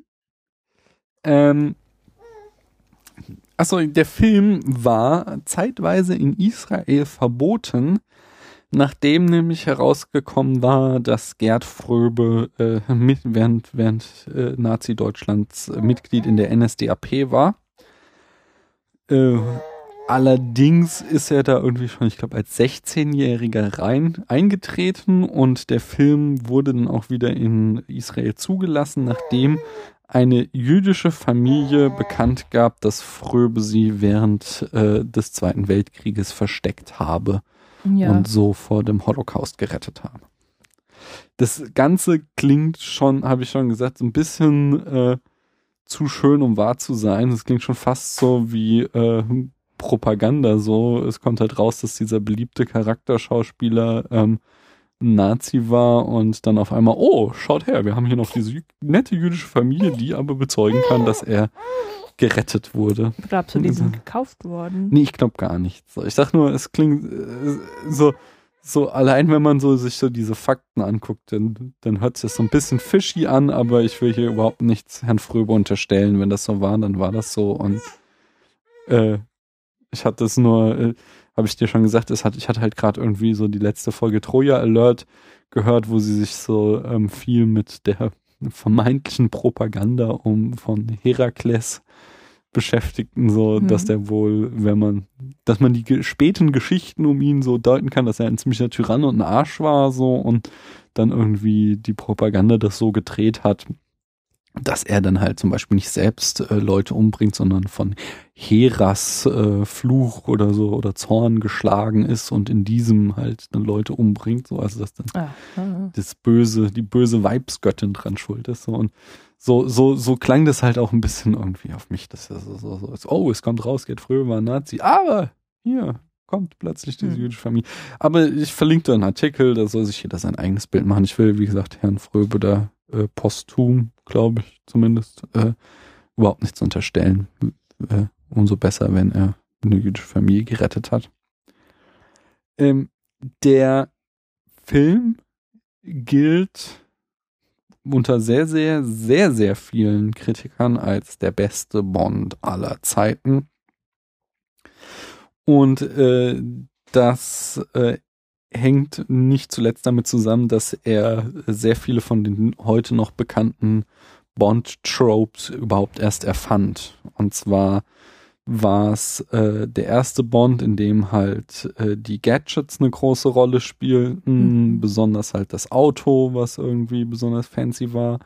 Es war auch nicht irgendein Auto, sondern es war der berühmte Aston Martin DB5, so das Paradeauto, wenn es irgendwie um James dem- Bond geht. Mit dem drehbaren Nummernschild. Genau. Ähm, gültig für alle Länder. Genau, genau, mit drei verschiedenen Nummernschildern gültig für alle Länder. Das war nicht sehr sinnvoll. vielleicht, vielleicht war das irgendwie alle äh, drei britischen Länder so, ja. Also, Nee, es war ein England, britisches, Schweizer und französisches Nummernschild. ah, Aber gültig für alle Länder. Ja. Ähm, es war der erste Film, in der einen Prolog hatte, der los, losgelöst war vom Rest des Films. Äh, ist auch sehr schön, wir sehen äh, Bond, wie er irgendwie ein, ein Heroinlager eines Drogenkartells in die Luft sprengt und dann, wie gesagt, irgendwie noch diesen Typen in der Badewanne erledigt, was ich vorhin schon sagte. Mhm. Aber das Schöne daran ist eigentlich, dass James Bond äh, äh, durch einen Hafen angeschwommen kommt und er hat sich sehr schön getan, indem er sich nämlich eine Ente auf den Kopf gesetzt hat, eine falsche. Nachdem er dann halt dieses äh, die Bombe gelegt hat und alles in die Luft gesprengt hat, ähm, äh, beziehungsweise es ist eine riesige Wurst Plastiksprengstoff, dann äh, zieht er halt seinen äh, Badeanzug Den aus, Taucheranzug. Taucheranzug aus und hat darunter äh, seinen Tuxedo, äh, sein, sein Smoking. Das, das ist halt auch sehr, sehr, sehr schön. Mhm. Und genauso war es der erste Bond-Film, wo es dann so einen Epilog gibt, wo Bond dann halt im Urlaub ist, um da noch ein bisschen mit seiner neuesten Errungenschaft rumzuflirten, was fortan auch immer der Fall war. Äh, Das erste Mal überhaupt auch so ein Titelsong in den äh, Credits so. Ähm, Mhm. es hatte bei diesem, der entweder halt der Spion, der mich liebte, oder Liebesgrüße aus Moskau. Ich glaube, Liebesgrüße aus Moskau. Ähm, genau, From Russia with Love, der, Mhm. with Love, der hatte, glaube ich, auch schon einen Song, aber der war nur Ja. im Abspann zu hören. Ach so, im Vorspann. Genau, äh, dieser berühmte Vorspann, wo man eine nackte Frau sieht, die irgendwie Mhm. entfernt was mit der Handlung zu tun hat. Und was meinst du noch gerade, der Spion, der mich liebte? ähm, nee, ich glaube, also ich Weil glaube, da weiß ich gar kein Lied zu. Ich meine, da muss es ja auch eins geben, aber irgendwie. es ist ja auch die Frage, wie der auf Englisch heißt. Hm. Ähm, aber ich glaube, ich glaube, es war nicht der Spiel. Es ist, habe ich ja vorhin gemeint, dass ich diese beiden Filme immer verwechsel. Und ich glaube, Bond 2 war Liebesgrüße aus Moskau. Mhm. Ähm, es war, es kam das erste Mal das Briefing mit Q vor, was ja auch zu so einem Running Gag wurde. Es gab ähm, zum ersten Mal diesen mit Oddjob, diesen markanten Assistenten des Willen, der irgendeine tolle Eigenschaft oder Waffe hat, nämlich seinen Hut, der Die Melone äh, genau, mit der scharfen Kante. genau, mit dem er Leute köpfen kann. Ähm, So eine Metallkrempe oder sowas. Genau. Es wurde zum ersten Mal, was uns ja auch Okay. aufgefallen ist, der Martini geschüttelt, nicht gerührt bestellt. Und ähm, das weiß ich nicht, ob es zum ersten Mal, aber halt auch eben prominent dieses äh, Roger Ebert nennt es das Talking Killer Syndrome, also dieses äh, Bond ist in einer ausweglosen Situation und der äh, aber der äh, ja er, er kann sich da rausreden und vor allen Dingen verrät ihm der Bösewicht seinen kompletten Plan, ohne dass das eigentlich Sinn macht. Ja, das ist eigentlich so, dass der Das ist hier noch zweigeteilt, ähm, Bond immer einen eines besonders exotischen Todes sterben Ja. lassen möchte. wie hier mit dem Laser. Mhm. So, normalerweise, also später ist es dann oft so, dass auch in dieser Szene gleich der ganze Plan äh, offenbart wird. So, ah, du wirst jetzt gleich auf diese unglaublich komplizierte Art und Weise sterben, dann kann ich dir noch äh, erzählen, was ich vorhab. Und dann befreit sich halt Bond doch irgendwie. Hier wird es halt noch zweigeteilt, so erst sehen wir Bond, äh, der halt sich mit diesem äh, ja, aber ich weiß, was äh, Projekt äh, hast du nicht Nee. gesehen, Wie? äh, Grand Grand Slam ist, äh, damit kann er sich befreien. Mhm. Und dann später, als er sich da in dieses Modell vom Fort Knox einschleicht, da kann er dann den Plan belauschen, den äh, Gerd Fröbe hat. Apropos Gerd Fröbe, der wird nämlich auch immer äh, gelobt als ach, wahrscheinlich der beste Villain, was du auch schon sagtest, der Mhm. beste Antagonist in einem James Bond. Oh, ähm, so zum Beispiel äh, vom Guardian, äh, wo es einen guten Artikel gibt, den ich auch verlinke zu diesem Film. Ähm, ja, also um es zusammenzufassen, er hat halt quasi so die Bond-Formel gesetzt, der Film. Und an diesem Film mussten sich dann alle kommenden äh, Teile der Serie auch messen. Er hat auch eine ganze Reihe Preise. Nee, Preise hat er nur einen gewonnen, nämlich den Oscar 1965 für den besten Tonschnitt. ähm, äh, da, also was, was ich so gelesen habe, was wohl besonders gelobt war, die Szene mit dem Auto, was da in der Müllpresse landet, von dem Mr. Solo. Was, der Ton davon, oder was? Genau, der wurde nämlich mit äh, zusammengepressten Dosen, äh, Cola-Dosen nachvertont. So wurde, äh, das war so einer der Tricks, die angewendet wurden, weswegen er halt den Oscar bekam, was so außergewöhnlich war. Äh, aber er steht in diversen Bestenlisten, nämlich äh, gleich in vier der berühmten AFI-Listen, die ich hier auch schon oft hatte, die vom American Film Institute, die ähm, zum 100-jährigen Geburtstag des Films äh, lauter Hunderterlisten rausgebracht haben. Und da steht der Film auf Platz 90 bei den besten Filmzitaten mit A Martini Shaken, Not Stirred. Mhm. Auf Platz 71 bei den besten Thrillern. Auf Platz 53 bei den besten Filmsongs.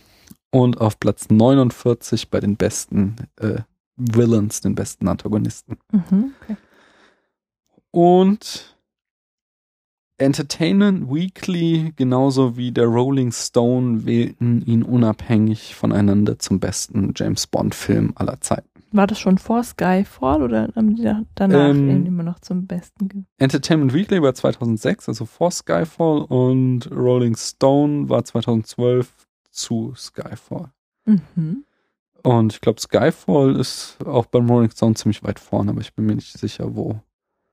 Würdest du sagen, Skyfall ist besser als der?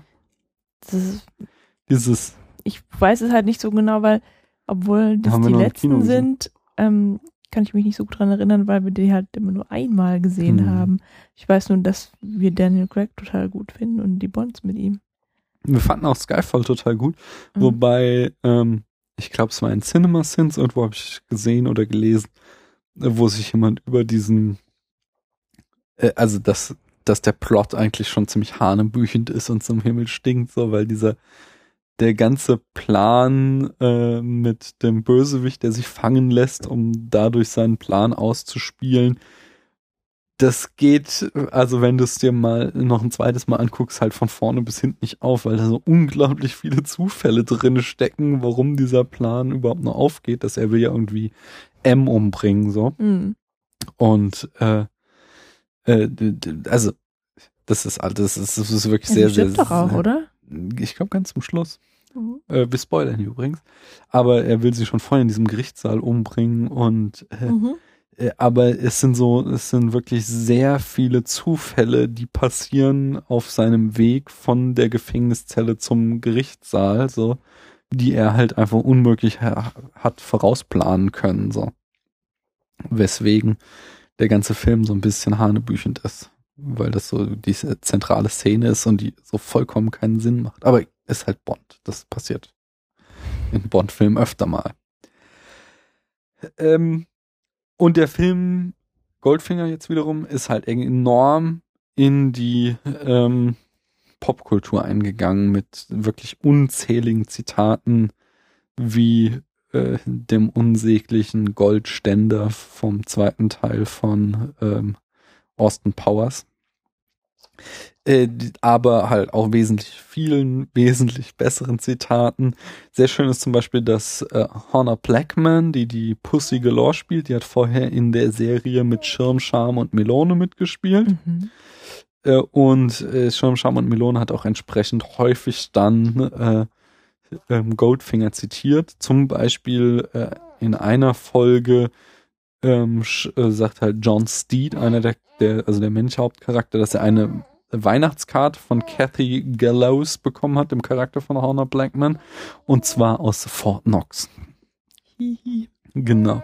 Und äh, wo ich dabei bin, eben Pussy Galore ist dieser sehr ikonische Name, wird äh, wirklich enorm oft zitiert. Er taucht noch einmal in einer anderen Folge von mit Schirm, Charme und Melone auf, in Dirty Harry, in Trainspotting, in der Serie Bones in, und in der Serie Sweets, äh, nein, nicht Sweets, sondern Suits, Mhm. um nur ein paar zu nennen. Das zweite sehr häufig. Hm?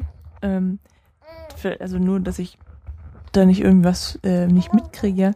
Ist denn Galore auch nochmal irgendwie sprechend? Äh, Das ist so, äh, ich glaube, das bedeutet sowas wie äh, Hurra, sowas, oder? Mhm. Hm. Lass mich das doch mal schnell Ja, nachschlagen. bitteschön. Hallo. Er muss bei Galore immer an die Galone denken, aber das ist es wohl nicht. Nee, ist nicht die Galone, ist das.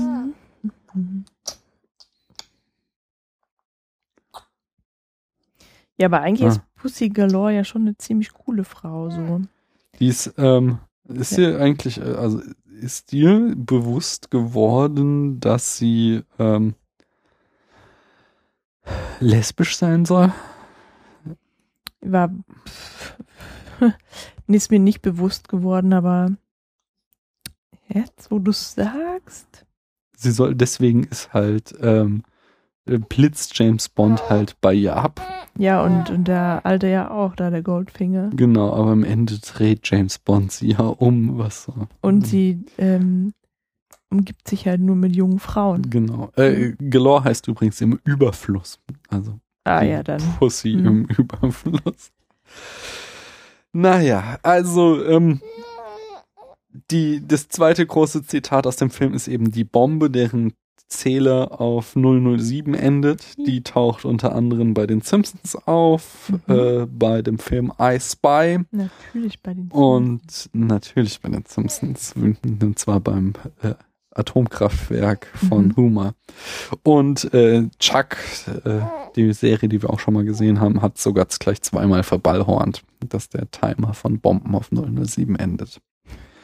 Äh, als erster Film, der eben auch dieses geschüttelt und gerü äh, schütt- geschüttelt nicht gerührt hatte, Mhm. äh, wird er halt auch quasi erstmal von sämtlichen James Bond, denn es ist ja, also in jedem Bond äh, sagt Bond eigentlich einmal ein Martini geschüttelt, nicht gerührt und einmal mein Name ist Bond, James Bond. Mindestens. Ja. Nee, nee, genau ein einziges Ach, Mal kommt es. Ja, es kommt genau einmal in jedem Film beide Sprüche vor. Hä, komisch, das ist mir nie aufgefallen beim Bond-Saufen. Doch, doch, es ist so. Also, er sagt öfter, dass er halt Bond heißt, aber diesen Spruch, mein Name ist Bond, James Bond, Mhm. sagt er genau einmal bei Goldfinger, eben als er hier die äh, Frau in Gold kennenlernt, wie sie für Jill Goldfinger, Masters. Jill Masters, wie sie für Goldfinger auf dem Balkon sitzt und Mhm. die Karten von seinem Kartenkompagnon Oder ausspioniert. Ähm, außerdem kommt äh, geschüttelt, nicht gerührt unter viel, wirklich sehr, sehr vielen anderen Beispielen auch in Kremlins und in Sneakers, die Lautlosen vor. Mhm. Äh, dann gibt es noch so eine Gruppe von Oddjob-Referenzen. Der Tod von Oddjob, der wird äh, James, der, der hält sich an so einem äh, Draht, nee, der Stahlgitter fest und äh, James Bond äh, setzt das unter Strom. Mit einem Mhm. abgerissenen Kabel. Genau, das wird im dritten Teil von Blade, Blade Trinity, genauso wie im dritten Teil von X-Men, der letzte Widerstand, zitiert, diese Art zu sterben. In Toy Story 2 kommt der Hut vor, Mr. Potato Head setzt ihn einmal ein, der trägt ja Ah. auch so eine Melone und wirft sie einmal als Waffe, genau wie Oddjob. Und in Stirb langsam, ein guter Tag zum Sterben, äh, nennt äh, John McClane Mike Collins an einer Stelle Oddjob. Ähm, dann außerdem der Spruch äh, Do you expect me to uh, speak? No, I expect you to die. Kommt unter anderem in Austin Powers im ersten Teil und in Mhm. Dr. House einmal vor. Und zu guter Letzt noch ein paar losgelöst ganz nette Zitate bei Remington Steel. Äh, kommt die Szene mit dem äh, Tuxedo unter dem Taucheranzug einmal vor. Beim A-Team haben sie diese ganze Szene mit dem Laser einmal mit Murdoch nachgestellt, Mhm. der äh, statt äh, der Operation Grand Slam diesmal die Operation Undertow kennt und deswegen gerettet wird. Im zweiten Teil von Cars es gibt es ein Auto namens Finn McMissile, was ganz offensichtlich eigentlich der Aston Martin DB5 ist. Mhm. Und zu guter Letzt in dem vorletzten Bond, A Quantum of Solace, der ja arg kritisiert wird, aber da gibt es auch das schöne Zitat, dass dann das Bond-Girl stirbt, indem sie nackt auf dem Bett liegt und diesmal nicht mit Gold, sondern mit Öl übergossen ist. Mit Öl. mit Öl. Mhm. Kann ich mich auch gar nicht erinnern an den Film, haben ihn auch nur nur im Kino, im Kino, gesehen, aber Wackelkamera, das ist das Einzige, was ich noch weiß. Und ich fand ihn gar nicht so schlecht, wie alle immer sagen irgendwie. Aber es Vielleicht war ich, Ich halt auch nur geflasht im Kino. Gar nicht mehr mehr, worum es ging. Ja. Und damit äh, würde ich sagen, beenden wir das zweite Kapitel. Das ist das zweite. Ja, Vorgeplänkel. Also erstes so. Kapitel. Vor, Vorgeplänkel ist quasi Prolog. Erstes Kapitel beenden wir und machen dann ein andermal mit dem zweiten Kapitel weiter. Zweites Kapitel. Deinen Part über Diamonds Are Forever reden. Einfach reden. Ich habe mal im Podcast Leitmotiv vom Podcaster Leitmedium äh, gehört in die sehr gute Regel, man kann im Podcast quasi alles machen. Hauptsache man erklärt's. Damit die Leute Mhm. sind verwirrt, wenn sie Geräusche hören, die sie nicht zuordnen können. Aber sie lassen dir alles durchgehen, wenn du sagst, was du machst. Und in dem Sinne sage ich, dass wir eine ganz schön lange Pause zwischen der ersten Hälfte dieses Podcasts und der zweiten Hälfte hatten. Als, als eine Datei. Ja, natürlich. Also es wird als eins, wird als Mhm. Double Feature ja veröffentlicht. Das große James Bond Double Feature. Und ähm, eigentlich war es geplant, dass wir es am nächsten Tag machen und dann kam irgendwie erst viel Arbeit von mir. Also ich musste lange und viel arbeiten und dann wurdest du krank. Das kam so dazwischen, so dass jetzt irgendwie eine Woche oder so, also anderthalb Wochen sowas liegt dazwischen, glaube ich. Ja. Hm. Und äh, von daher äh, setzen wir äh, da wieder an, wo wir das letzte Mal aufgehört haben. Und zwar hatten wir äh, James Bond Gold. Entschuldigung. Kein Problem. Wir hatten Ich habe äh, gehustet. ja, das werde ich rausschneiden. Also, ja, vielleicht muss ich es jetzt drin lassen. Also, ja, whatever. nächsten Huster schneidest du Ja, raus. jetzt habe ich schon wieder gemacht. Ähm, Das Podcasten ist eine Sprachtherapie für dich, oder? Wenn du das immer wieder anhörst. da höre ich, was ich falsch gemacht Ja, was ja. du hast irgendwie Ja, ich- diese, Floskel oder, oder diese, diese, diese Füllphrase. Das erkläre ich später. hast du bei dir irgendwie Mhm. ausradiert. Das M hattest du auch deutlich gekürzt. Das weiß ich noch, das war in den ersten Folgen mehr da. Ja, das hat mich ja geärgert, weil das hatte ich ja schon mal weg. Ich habe ja auch Okay. im Studium so praktisch, aber da habe ich es nicht gelernt, ich hatte es mir. Aber weil ich halt auch im Studium viel vortragen musste, hatte ich, äh, Da war es wieder. Ja, jetzt so kurz, erst hast du immer, aber diese, diese Sätze füllende, ähm, das hatte Mhm. ich schon mal komplett weg. Und deswegen hat mich das ja am Anfang des Podcastens sehr persönlich geärgert, dass ich das so oft gemacht habe. Und ich glaube, es passiert mir immer noch, aber es ist nicht mehr ganz so schlimm. Ja, brauchst dich nicht ärgern. Hm. Wir hatten aufgehört mit Goldfinger, gedreht von Guy Hamilton und machen weiter mit James Bond Diamonds Are Forever, gedreht von Guy Hamilton. Ach, Das hatte ich ja schon beim letzten Mal gesagt. Und zwar sind die Schauspieler wieder die gleichen. Es ist immer noch, oder nicht wieder, muss man sagen, ein Connery Bond. Ähm, MQ Moneypenny kann ich mir sparen. Spannend ist dann noch Jill St. John, die das Bond Girl Tiffany Case spielt. Charles Cray, der den Ernst Stavro Blofeld spielt, Mhm. den Bösewicht. Das sind die, die noch spannend äh, sind. Und der hatte dann wiederum einen gewaltigen Budgetaufschlag gegenüber Goldfinger bekommen, nämlich ein Budget von 7,2 Millionen US-Dollar, wo aber noch nicht einmal das Gehalt von Connery mit eingerechnet war, denn das hat ähm, Paramount, die Produktionsfirma, unabhängig von dem Budget des Films bezahlt, weil sie Connery unbedingt zurückhaben wollten. Mhm. Genre, wir sind ja weiter Actionfilm, Agenten-Thriller. Und zwar wollten sie ja dann Connery unbedingt zurückhaben, weil der Bond davor von George Lazenby gespielt worden war, der eigentlich schon nachdem Connery sich verabschiedet hatte, als der neue Bond-Schauspieler auserkoren war und der so ungefähr den epischsten Griff ins Klo gemacht hat in äh, der äh, Geschichte der Blockbuster, so könnte man sagen. Denn äh, Blockbuster Schauspieler. Blockbuster-Schauspieler, genau. Und zwar ähm, hatte der schon also der war gecastet worden als Nachfolger. Ähm, die Legende sagt vor allen Dingen, oder Hauptkriterium war wohl, dass er sich einen Anzug vom gleichen Schneider wie Connery hat schneidern lassen und so beim Casting erschien und das äh, quasi sein Erscheinungsbild entsprechend schon ähm, gut dargestellt hat. So. Okay, dass er, das dass er War dann seine einzige Qualität oder wie? Hm. Aber wir hatten doch den Bond auch schon mal gesehen, der war doch gar nicht schlecht. Ja, den finde ich auch ziemlich gut. Mhm. Das, äh, darum geht's auch gar nicht, denn ähm, das Ding war, dass äh, Lesenby, kaum war er gecastet, sich schon aufgeführt hat wie der große Star. Also er muss wohl schon beim Dreh große Star-Allüren ähm, an den Tag gelegt haben und damit Salzman heißt er, oder? Und Broccoli, die Produzenten, äh, ziemlich hart Brokkoli aneinander geraten sein. Ja, jetzt mittlerweile macht Broccoli Vater und Tochter, gell? Und ich glaube, Salzman ist aber der andere. Jedenfalls muss er mit den Produzenten hart aneinander geraten sein, weil die ihm klargemacht haben, hier äh, ein Star bist du, nachdem der Film Kohle eingespielt hast und nicht nur, weil du eine Rolle Ich spielst. deine Mandarine. du machst jetzt tatsächlich alles erklären. Der direkt angewendet, was ich gelernt habe.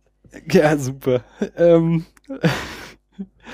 jedenfalls ähm, hörte halt, also hörte Lesenby auch gar nicht auf mit den komischen Verhalten. So äh, äußerte er sich, nachdem der Film gedreht war und so die Promo für den Film eigentlich begann, mit so Sachen wie, dass er die Figur des James Bond für nicht mehr zeitgemäß halte und ähm, er ließ sich dann auch gleich nach den Dreharbeiten lange Haare wachsen und Nicht einen Vollbart gut.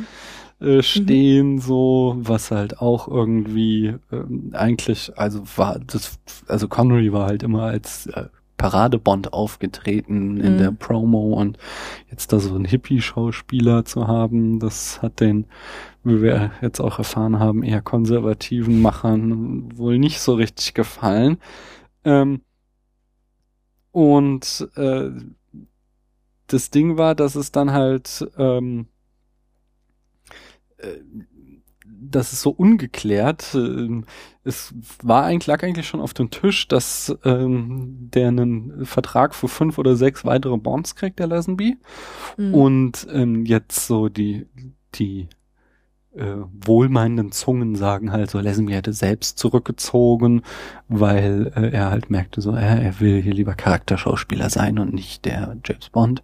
Mhm. Aber äh, es gibt halt auch durchaus die Interpretation, dass er sich halt einfach zu viel erlaubt hat, zu viel rausgenommen hat und daraufhin die Produzenten gesagt haben, so hier, nee, äh, wir ziehen den Vertrag zurück. Du kannst Ja, uns kann man mal. das denn aber einfach so? Ja, der war ja noch nicht unterschrieben, so. Der hatte einfach nur, der hatte einen, wir haben gesagt, machen erst mal einen, so, und der kam auch ganz gut an, so. Der war nicht so ein großer Erfolg wie die Connery Bonds, aber er war durchaus ein finanzieller Erfolg und wie gesagt, wir haben den ja auch mal gesehen und ich fand ihn auch total cool, eigentlich, ähm, weil der, äh, einerseits halt echt witzig war auch. Also ich habe immer diesen, diesen, diesen Prolog im Kopf, wo er dann halt irgendwie äh, von so einer Frau abserviert wird und er dann halt so die vierte Wand durchbricht und so in die Kamera sagt und meint einfach nur, das wäre dem anderen Kerl nie passiert. Mhm. So. Und das ist äh, einfach eine total lustige Referenz auf Connery.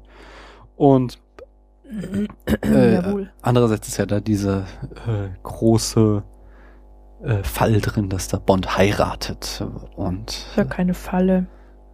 Nein, der Fall, der, Ach die, so. die, ich wollte Ausnahme, also in, mir fehlte das Wort, also es ist ja irgendwie ein eine Singularität im Bond-Universum, dass er sich da richtig verliebt und dann heiratet, aber dann seine Frau ermordet wird so und das gibt dem ganzen Film eine erstaunliche Tiefe irgendwie, die Das macht ihn schon gut. Ne, die die restlichen Bonds jetzt außer vielleicht den neuen ähm, nicht so sehr haben. Mhm. Und mh, jedenfalls aus irgendwelchen Gründen kam es dann halt dazu, höchst meine Interpretation einfach, weil es die schönere Geschichte ist, ist halt, dass Lazenby es total verkackt hat und dann quasi bevor der Vertrag unterschrieben war, schon wieder gefeuert wurde. Din. Und daraufhin sagten dann halt äh, der Präsident von, ah nee, ist gar nicht Paramount, sondern United Artists ist das, ähm, Oh. Äh, der Filmverleih. Und äh, die, der Präsident David Picker sagte dann so, hier, jetzt reicht's mir, ich will den Connery zurück, der soll sich mal nicht so anstellen.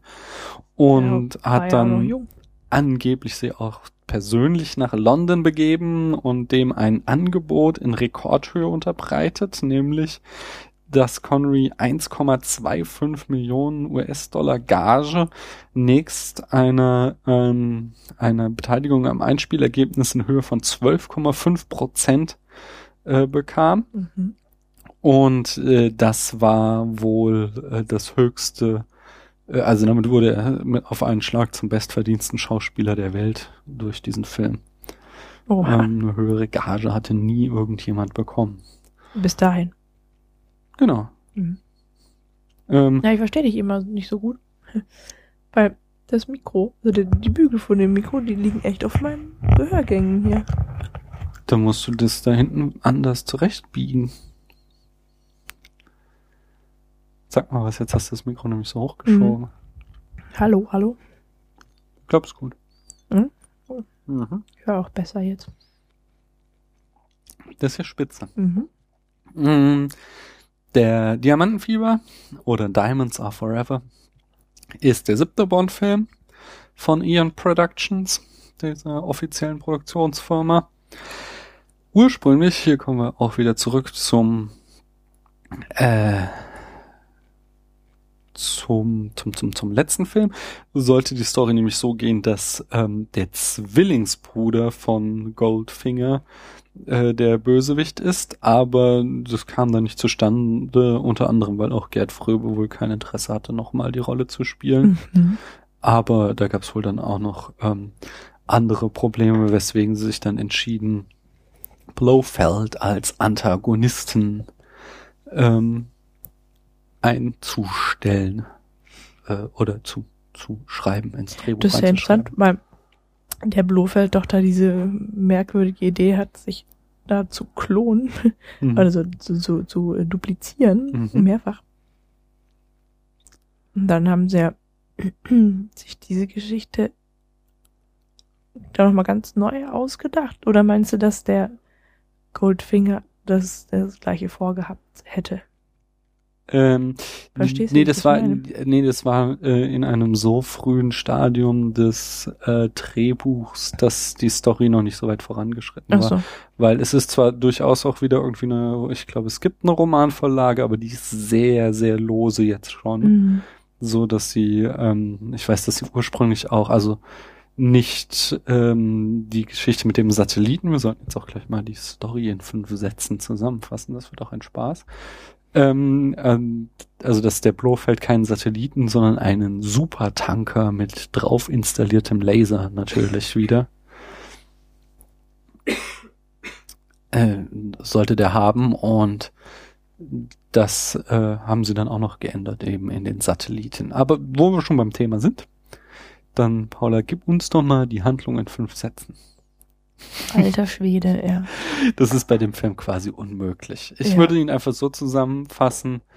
Ähm, den Prolog sollten wir gleich nochmal zusammen äh, präzise, weil das ist ja auch, das ist, der Film ist, jetzt muss ich auch mal schon mal vorweg sein, ist echt schlecht. So, der hat uns ja so geschockt, dass wir deswegen uns noch Goldfinger angeguckt haben überhaupt. Aber ähm, im Grunde ist es äh, James, der ganze Plot besteht daraus, dass äh, James Bond Dinge aus Gründen tut, die am Ende immer entweder in einer Schlägerei, einer Schießerei oder einer Verfolgungsjagd enden. Bis er dann aus irgendeinem Grund am Ende halt den Showdown auf so einer Bohrinsel macht. Ja, genau. So, aber jetzt fang doch mal mit dem Prolog an, der ist ja dann doch noch wichtig für die Story mit dem Blofeld. Ach ja, Blofeld. Ähm, ich weiß gar nicht, wie, wie die da hingekommen sind. Also teils ist mir das entfallen, teils habe ich es nicht so ganz mitgekriegt und verstanden habe ich sowieso nicht, was da passiert ist. Aber ähm, James Bond ist irgendwie in so einem Höhlensystem, Mhm. in Das ist aber eher so ein, so ein, so ein Spa oder sowas. So ein, so ein Wellness-Ding. Oder ich weiß es nicht. Nein, eigentlich so ist doch, ja. ist doch so ein Labor, in dem Blofeld sich selbst nochmal, also einen anderen Menschen, ein Doppelgänger. äh, sein, sein Gesicht operiert. verpassen möchte. So. Genau. Und ähm, da, da kommt James Bond dazu und bringt einen Blofeld um, aber wie sich dann herausstellt, war es nicht der richtige. Im späteren Verlauf des Films. so. Ach so, das Genau, wusste der auch noch nicht. Okay. Nee, nee, ja, genau. Mhm. Der denkt, äh, und das ist nämlich so auch der Witz, was finde ich auch zeigt, wie unglaublich schlecht dieser Film ist, so. Wenn du halt, nachdem ich es gelesen habe, wurde mir so, ah, klar, ähm, das soll nämlich quasi die Rache dafür sein, dass Blofeld James Bond Frau umgebracht hat. Also der ist noch Aber- ohne Auftrag unterwegs. Genau. Aber es ist jetzt ja nicht so, dass uns an irgendein Hinweis gegeben wird darauf, dass das so ist.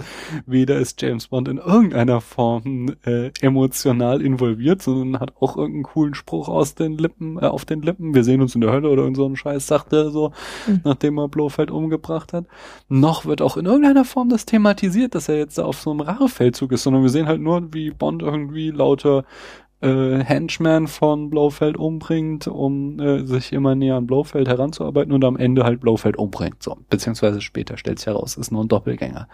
Aber dass das halt quasi so dieser Prolog, die Aufarbeitung seines Traumas sein soll, ist, äh, wird halt einfach nicht klar. Und das ist so das ganz große Problem des kompletten Films, dass alles einfach nicht klar wird, was er uns zeigen will. Mhm.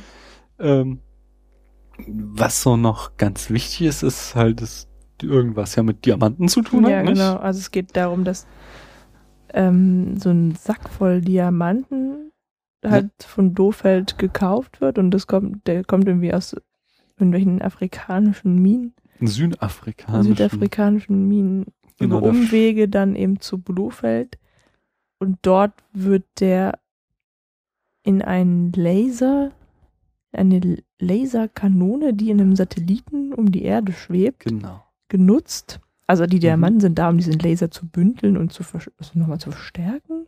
Ja. Ja. Das Ganze tüftelt so ein sächsischer oder thüringischer Wissenschaftler aus, der eigentlich Pazifist ist, Den der von Blofeld davon überzeugt wurde, dass man mit diesem Laser aus dem All den Weltfrieden erlangen könnte.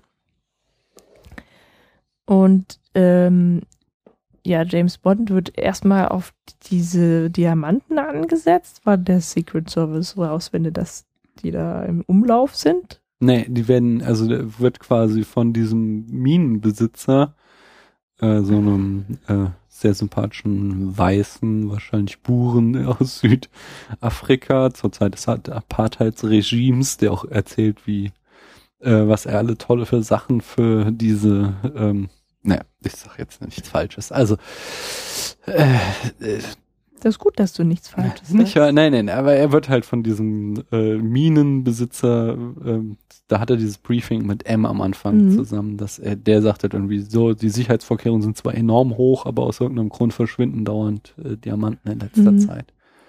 Und deswegen gibt er sich dann irgendwie als Diamantenschmuggler aus und kommt so Blofeld und äh, der Tatsache, dass Blofeld noch lebt, auf die Schliche. Ja, Ja. genau. Und Unterstützung findet er bei einer Frau namens Tiffany Case. Genau. Ja, die hat, die gehört auch zu diesem Diamantenschmuggelkartell irgendwie. Genau. Aber die wechselt dann quasi die Seiten. Na klar, nach einer Nacht mit Mhm. James Bond. Aber die ist gar nicht so schlecht, weil die relativ tough ist. Also klar schreit die auch ist auch ziemlich und, aktiv. ja, aber die läuft natürlich auch Aber- ziemlich spärlich begleitet immer rum. Das ist echt albern. auch nicht so klug, wie man sich das hoffen, erhoffen könnte. Aber sie ist mehr als nur Betthäschen. Ähm, und äh, ein Gegner, einen handelnden Gegner findet James Bond noch in so einem von zwei, zwei Männern, die total hässlich und total albern sind und leider auch, ähm, also sie, sie, sie sollen wohl schwul sein, Mhm. ja. Also wir haben da nochmal eine schöne ho homophobe Passage drin. Das heißt, es ist keine, eine, eine Quelle der Homophobie. Genau. Also die werden halt einfach total lächerlich dargestellt, so schwule Killer. Lächerlich und gemein Ja. und hässlich. Die dann Also Mord begehen und anschließend Händchen haltend davonlaufen, so irgendwie. Also es ist sehr, das, das ist auch so, Hm. so trashig irgendwie, so irgendwie Hm. voll strange.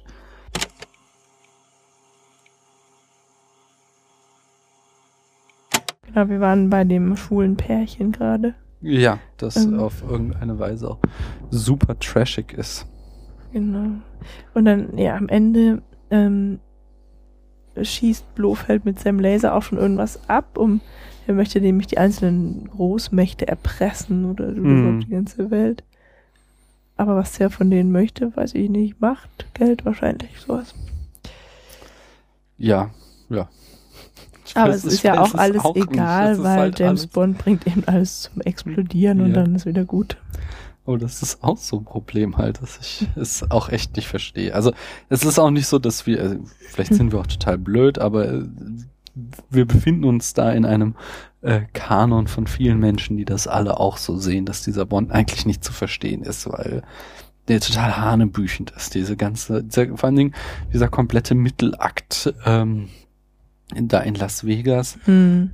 da passiert total lange nichts, außer dass er halt irgendwie tatsächlich irgendwie dauernd in irgendwelche Verfolgungsjagden gerät. Ja, genau, das sind ja noch die, die Typen von, aus dem Krematorium. Das sind ja auch noch seine Feinde Nee, zwischendurch. das ist ja, genau, das ist ja, äh, gibt's noch irgendwie so diese, das ist diese Schmuggler-Gang.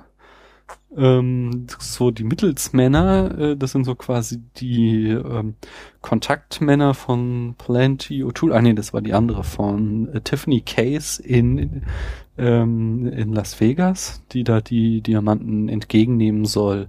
Ach so. Und äh, die, weil James Bond die Diamanten dann nicht abliefert, sind die halt entsprechend angepisst und Hm.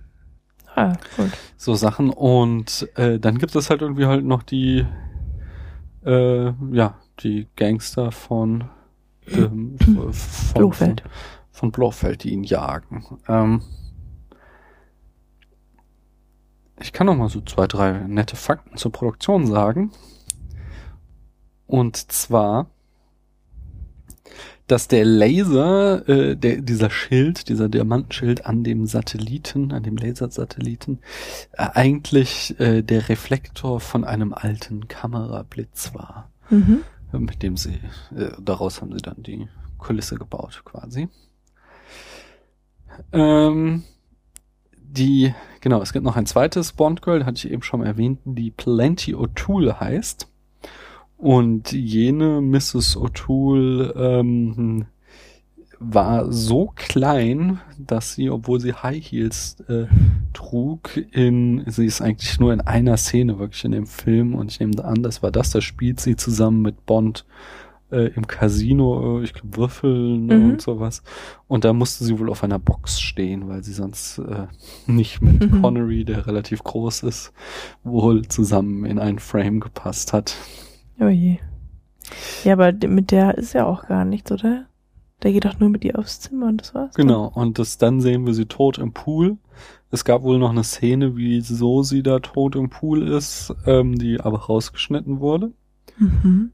Ähm, also weißt du, er kommt irgendwann da so. Mhm. Ja, ich weiß nicht. Das war auch ganz lustig. Bei den Dreharbeiten zu dieser Szene war es nämlich so, sie ist da mit den Füßen an so einen Betonklotz gekettet. Mhm.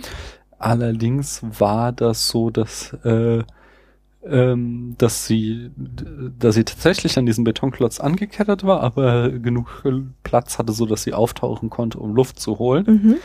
Aber während der Dreharbeiten zu dieser Szene äh, rutschte der Betonklotz langsam im abschüssigen Pool Och, immer nee. weiter ins tiefe Wasser, ohne dass es jemand auffiel, so dass sie dann irgendwann nicht mehr an die Luft kam. Ähm, allerdings blieb sie über ziemlich cool, weil sie auch Taucherin war. Hat Okay. sie da auf sich aufmerksam gemacht, aber ist irgendwie nicht total ausgeflippt. Da hätte ich wahrscheinlich nicht ruhig bleiben können. Und ähm, auch noch ganz nett, letzter Fun Fact ist, dass es so eine Szene gibt in so einem Krematorium, in dem die Gangster dann Bond in einen Sarg stecken und äh, verbrennen wollen, bevor er natürlich wieder in letzter Sekunde gerettet wird. Und das war die letzte Szene, die Bond, äh, die Sean Connery zumindest innerhalb der offiziellen Bond-Reihe als James Bond gedreht hat.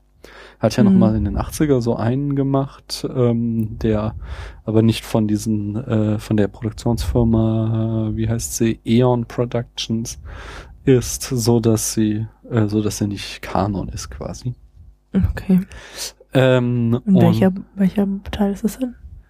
äh, ich weiß es gar nicht, wie der heißt. Die Second Unit hat da irgendwie kürzlich einen Podcast drüber gemacht. Mhm. Das ist so, keine Ahnung, das ist halt, halt ich meine, 80er Jahre Connery, der hat halt auch schon den Opa in äh, dritten Teil von Indiana Jones gespielt, den Vater von Indy und so, Mhm. der ist halt echt alt da. Ich, ich kann mir das gar nicht vorstellen.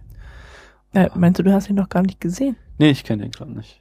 Mhm. Also. Ich kann mir, ich, wie gesagt, ich kann es mir halt echt nicht vorstellen. Also ich meine, ich glaube, der hatte auch schon bei diesem Teil ein Toupet, weil der hat ja wohl ziemlich schnell, ziemlich früh schon Haare verloren, Connery. Mhm. Ähm, und ey, wie gesagt, er war auch ein bisschen so, äh, also ich meine, der ist ja trotzdem immer noch schlank, aber halt nicht dieser äh, Spargel-Tarzan, der er in den früheren Bonds auch noch in Goldfinger war, war er jetzt nicht mehr, sondern war schon so ein bisschen proper, so, er wirkte schon nicht mehr ganz so sportlich in dem Kann Teil. ich mich nicht mehr erinnern. Oh, ist jetzt auch schon eine Weile her, dass wir den Film gesehen haben. Hm. Ähm, ach ja, und äh, die deutsche Synchronisation hat natürlich auch wieder mal äh, ins Klo gegriffen, indem sie aus unerfindlichen Gründen aus dem Bond Girl Plenty O'Toole, also äh, quasi viele Werkzeuge, könnte man es übersetzen, Mhm.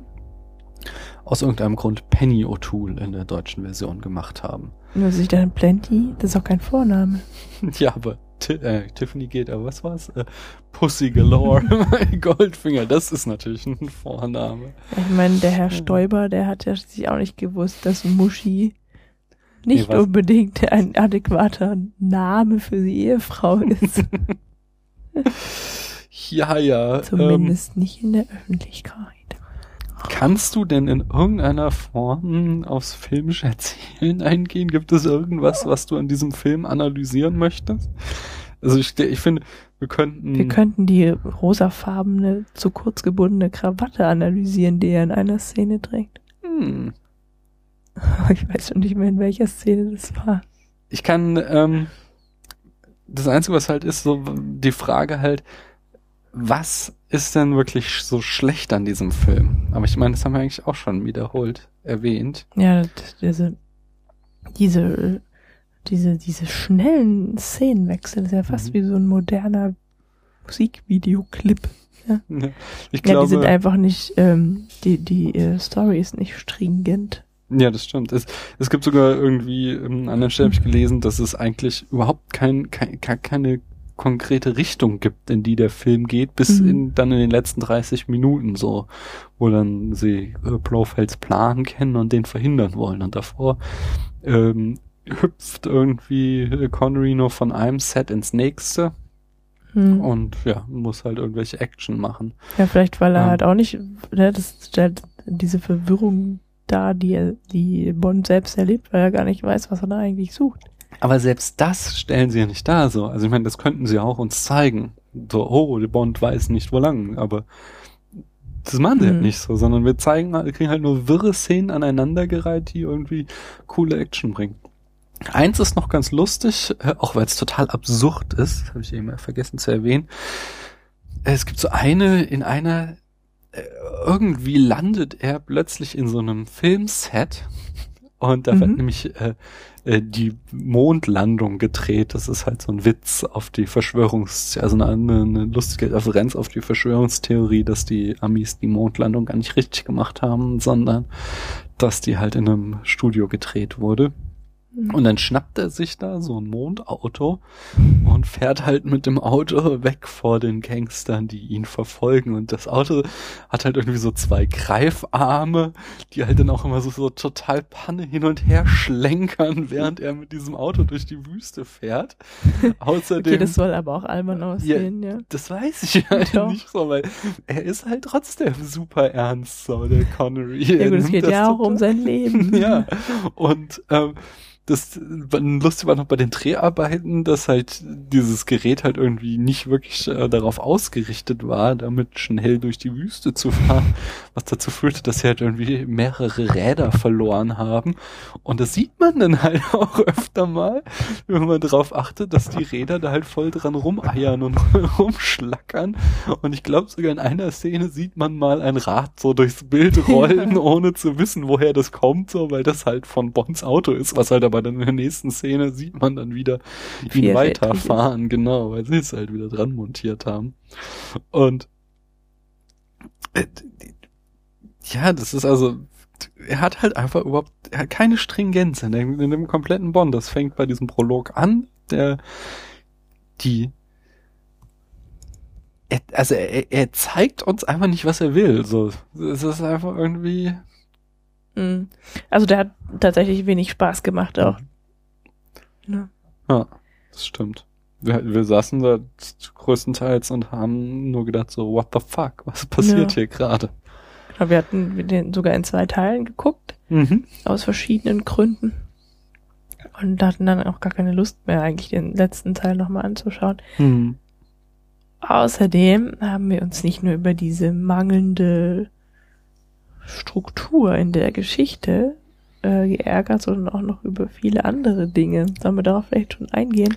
Ich möchte nur ganz schnell ähm, die Rezeption abhaken, weil das lässt sich Mhm. wirklich schnell machen, indem ich sage, ähm, er war trotz allem wieder ein enormer Erfolg. Also bei sieben Millionen Produktionskosten hat er 116 Millionen US-Dollar eingespielt. Mhm. Ähm, aber er wird allgemein halt als eher schwacher. Also es gibt äh, irgendwie äh, Kritiker, die, die mögen ihn, so zum Beispiel Roger Ebert, der berühmte Kritiker, der ihn aber gerade meint, der sagt auch so, äh, die Handlung ist viel zu kompliziert, als dass man ihn folgen könnte. Äh, aber darum geht's ja bei Bond gar nicht so. Mich interessiert Ja, die. Handlung nicht, ich will nur lustige Action sehen und die bietet er mir.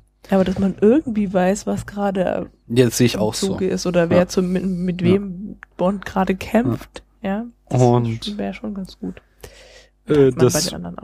Rolling Stone Magazine wieder, um mal so ein Beispiel zu nennen, in Sachen Bestenlisten, die halt Goldfinger auf Platz 1 gewählt hatten, die haben ihn auf Platz 18 von 24 gewählt und damit ist er nicht nur einer der schlechtesten, sondern auch mit Abstand der schlechteste Connery Bond und er gewann noch einen Preis und zwar die goldene Leinwand in Deutschland, aber ich glaube, das ist ein reiner Profitpreis, den kriegt ein Film, wenn er äh, so und so viel Zeug eingespielt hat, so wie ja eine nie goldene Schallplatte. Diese deutschen Preise, ich habe es mir früher, als noch nur drei Programme, habe ich mir manchmal auch so den Bambi oder den Mhm. deutschen Fernsehpreis oder sowas angeguckt. Und dann hast du da auch immer so einen Alibi-Hollywood-Schauspieler gehabt, der dann so ein Ding in die Hand gedrückt bekam. Manchmal waren die nicht mal da, sondern haben sich nur so zuschalten lassen, weil die da wirklich also auch immer auf ihren Gesichtern so die ganz großen Fragezeichen gesehen, so, ähm, ja, und, also jetzt gewinne ich hier irgend so, so einen deutschen Preis, so, what the fuck? ja, die sind irgendwie, ich glaube, also Que Berlinale, das ist ein großes Ding, aber die Mhm. restlichen deutschen Filmpreise sind alle irgendwie extrem lächerlich. Die goldene Leinwand. Die gibt's Schön. auch noch, nicht? Ja, und dann kommen wir jetzt ins, äh, achso, oder haben wir, Mhm. haben wir den Goldfinger schon benotet gehabt? Das habe ich mich vorhin auch gefragt. Das ich nicht. gar nicht mehr. Dann machen wir das doch, ähm, nächstes Mal mal ganz zum Schluss, wie immer. Wir machen, gehen jetzt ins dritte Kapitel über, nämlich vergleichen wir die beiden Filme. Vergleich und Analyse. Drittes Kapitel, Drittes Kapitel, in dem Daniel und Paula über Paula James über Bond James im Allgemeinen sprechen. Sprechen. Genau. Ähm, die Frage ist also, was macht einen guten Bond aus? Erstmal. Einen guten. Ja, wir haben jetzt einen schlechten. Was ist der Unterschied? Warum, warum ist Goldfinger, würdest du auch so sehen? Goldfinger war ein guter Bond, hast du auch gesagt, hat Ja. dir Spaß gemacht. Und ähm, äh, Diamantenfieber war ein schlechter Bond. So, was macht den Reiz an James Bond aus? Das möchte ich besprechen. So, warum? Ich meine, im Grunde haben wir jetzt irgendwie 24 Filme oder so, Mhm. glaube ich, sind's. die die gleiche Geschichte erzählen. So, wir haben den äh, Geheimagent, der Dinge aus Gründen macht, um am Mhm. Ende irgendeinen super Villain umzubringen. Mhm. Ähm, warum, wa- was macht den Reiz aus? Warum schauen wir uns 24 mal Bond an? Warum schauen wir uns nicht 24 mal äh, Forrest Gump an? So. Hm, Also es ist eigentlich so hauptsächlich die Kombination aus Action und Humor. Mhm. Also schön finde ich ja immer die Szenen mit Q zusammen. Mhm. Ähm, und ja, das ist der, der Bond ist halt der, ähm, der irgendwie zu jedem, zu jeder Prügelei nochmal so einen lockeren Spruch hat- auf die Lippen hat. Okay, das haben wir auch bei John McClane gesehen. Aber die Frage ist, hat Bond damit angefangen Ja, vielleicht? War ja auch gut an John McClane. Ja. Ähm, dieser technische Schnickschnack ist halt geil, dass der halt im, Gadgets, ja. immer so im Anzug rumläuft. Das war auch so schön, als er aus seinem ähm, Enten, Tarnentenanzug ausgestiegen ist und dann diesen Frack drunter hatte. Mhm. In dem anderen Film. Ja, in Goldfinger. Mhm. Ja. Ich finde noch ganz wichtig, Es geht ja auch immer um die ganze Welt. die, die Rettung der Welt. Klar, es Ja. ist auch in so eine Art von Superheldenfilm auf jeden Fall. Ja.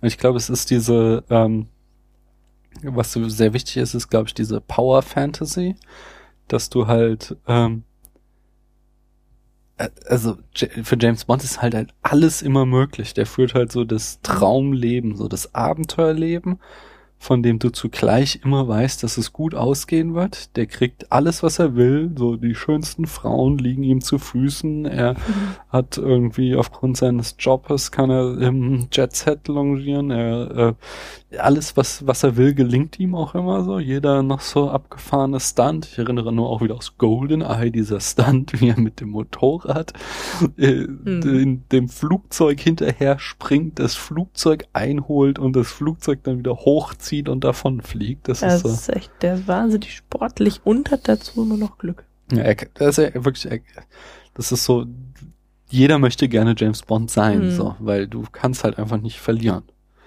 Ich denke, das ist wichtig. Und das andere, was sehr, sehr wichtig ist, ist so dieses ähm, Tatortprinzip, dass du halt, wie wenn du sonntags den Tatorte guckst, dann weißt du halt genau, was dich erwartet. Und wenn du Mhm. halt dann, es geht auf Weihnachten zu, der neue Bond kommt in die Kinos und du gehst ins Kino und du weißt halt auch genau, was dich erwartet und es sind immer wieder die gleichen Tropes und du freust dich schon auf den Martini geschüttelt, nicht gerührt Mhm. und auf den einmal Bond, mein Name ist Bond, James Bond und auf die Walter PPK und was noch nicht, Q. auf Q, auf M, auf Moneypenny, das sind alles so Sachen, die dann auch mal äh, durchaus äh, geschickt variiert werden. So, also ich fand ja jetzt die weibliche M total cool. Ähm, Mhm. Fand ich einfach eine, eine schöne Variante, die sie da jetzt äh, 15 Jahre oder 20 Jahre lang durchgezogen haben. Seit ähm, ja, aber du Pierce kannst. Ja, aber okay. Mhm. aber die halt auch wieder nur darauf basiert, dass das alles so unglaublich vertraut ist. Und das ist, glaube ich, tatsächlich so. Wir schauen keinen Tatort, aber es gibt ja sehr viele Leute, die das als Kultfaktor äh, machen und die machen das ja auch nicht, weil Tatort jetzt irgendwie so der unglaublich geile Film ist, sondern die machen das halt, denke ich, in erster Linie, weil du halt auch da dieses, dieses Prinzip hast, du weißt, was dich erwartest und kannst dann im Rahmen eines festen Kategoriensystems einordnen, ob das jetzt ein guter oder ein schlechter Tatort ist. Das ist ja auch immer so. Also ich habe ja sehr lange sonntags immer den Tatort angeguckt. Michael Und da war das halt auch immer so der gleiche Ausklang vom Wochenende. Ja. Ja, und du weißt, weißt halt genau, wie du es gerade sagtest, was ich erwarte, nämlich seichte, aber dennoch interessante Unterhaltung. Ja, und du kannst vor allen Dingen halt dann auch immer, hast du sofort die richtige ähm, Werteskala. Du kannst halt so beim Bond wie beim Tatort immer sofort sagen, das war jetzt ein guter Bond, so. Und musst Mhm. nicht irgendwie dir jetzt noch großartig Gedanken machen, mit was du den vergleichst, so, sondern du hast halt einfach eine total gute Referenz, so, und kannst halt immer so, ja, das schön einordnen. Hm. Ich glaube, das macht sehr, sehr den Reiz aus. Ja. Aber wo Licht ist, ist auch Schatten. Wir hatten besonders jetzt bei der diesjährigen Sichtung ja durchaus unsere Probleme mit James Bond. Ja, also das erste hatten wir gerade schon angesprochen. Das war jetzt in dem Diamantenfieber die, ähm, die diese Homophobie, die da Mhm. an den Tag gelegt wurde. Also ähm, ist einerseits interessant, dass in einem Film aus diesem Jahrzehnt überhaupt ein schwules Pärchen vorkommt. Ähm, Ja. aber das, ja, ähm, wird halt direkt lächerlich gemacht und es müssen natürlich auch die Bösen sein. Das, Ja, das, jetzt, das finde das find ich jetzt nicht schlimm, so, weil die dass Bösen, es die Bösen sind. es gibt ja auch durchaus coole Böse bei Bond, so, also schau dir Goldfinger an. Aber, ja, okay. aber die wurden halt schon Aber es kann natürlich nicht sein, dass James Bond mit einem schwulen Pärchen zusammenarbeitet. Ja, das wäre jetzt unmöglich gewesen. Ja. Jetzt aber auch zum Beispiel im letzten Bond, ähm, da hier, wie ist er mit Daniel Craig, äh, äh, der 24. Der, Ähm, im, im Sun, nee, Snow, nee. Ah, Adele hat das Lied gesungen.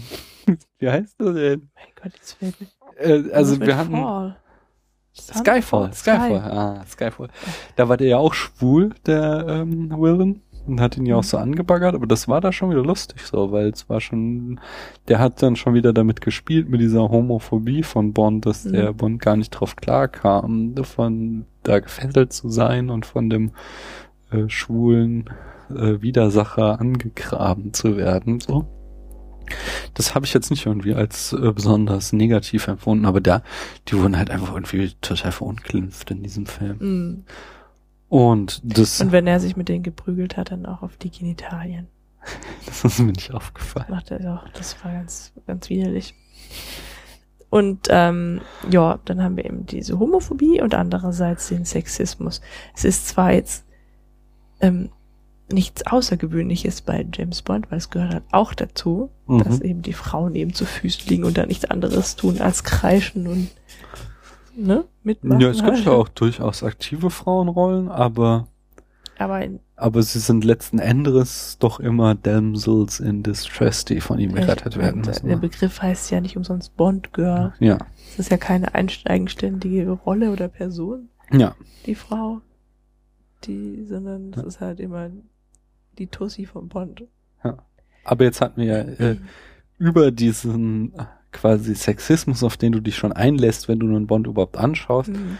hinaus noch spezielle Probleme mit beiden Filmen, nämlich äh, und das ist auch meines Ach, genau, Erachtens mhm. ähm, so ein so ein typisches Ding von den Connery Bonds und das kann mit der Zeit zusammenhängen, aber äh, in, in Diamantenfieber einerseits halt äh, ist der halt echt fies zu der Tiffany Case. Und Der, die sagt- erste Szene, in der sie trifft, ist, da, da klatscht er ja gleich an. Genau, er, er schlägt Frauen öfter mal so. Mhm. Also das ist in, ich glaube, in Der Spion, der mich liebt oder so. Also es gibt auf jeden Fall noch einen Bond, in dem er so seinen Bond-Girl einfach mal ist schlägt. irgendwie im Zug da. Ja, das ist, glaube ich, der. Und äh, außerdem beschimpft er halt die ganze Zeit so, du dummes Stück und so, so Mhm. redet er halt mit ihr. Und bei Goldfinger gab es dann halt diese Vergewaltigungsszene, die halt auch irgendwie total krass ist, was, was ich halt auch aber gar nicht ich gerafft habe. Vergewaltigung ist es nicht wirklich. Na, es ist halt aber, Es also es ist halt schon so, es ist, es ist schon, es war halt kein einvernehmlicher Sex halt so, sondern es war halt so, so, das habe ich auch überhaupt, das okay, das habe ich jetzt nicht verstanden, aber das steckt sich halt auch irgendwie nicht in der Zeit drin, aber es ist halt so auch noch, dass ähm, äh, Pussy Galore äh, äh, quasi lesbisch sein soll, so. Und, das aber auch erst gelesen. ja, das habe ich gelesen, wie gesagt, habe ich nicht verstanden. So. Aber dann deswegen lässt sie Bond die ganze Zeit abblitzen, so, Mhm. und dann, ähm, ja, und irgendwann dann in so einer Scheune krallt er sie sich einfach und sie wehrt sich halt total, weil er versucht, sie zu küssen, bis sie sich dann ihm irgendwann hingibt, so, und Mhm. Dann hat er sich halt auch umgedreht gleich. So, das ist so, das ist so voll die alberne Männerfantasie. So, er hat die Lesbe quasi konvertiert und sie ist Mhm. dann auch nicht mehr böse, sondern gut im Anschluss an diese Szene. Und Mhm. das ist so, das ist halt wie voll strange. Ja. Ja, das ist schon ziemlich eklig. Also, ähm, aber, was heißt aber? Das ist halt so eine, ähm, so einer Ide- Idee geschuldet, dass halt, dass die Frauen sich vielleicht auch immer so ein bisschen wehren, ja, Hm. oder dass das halt so ein Spiel ist, Hm. aber eigentlich wollen sie es ja doch. Ja.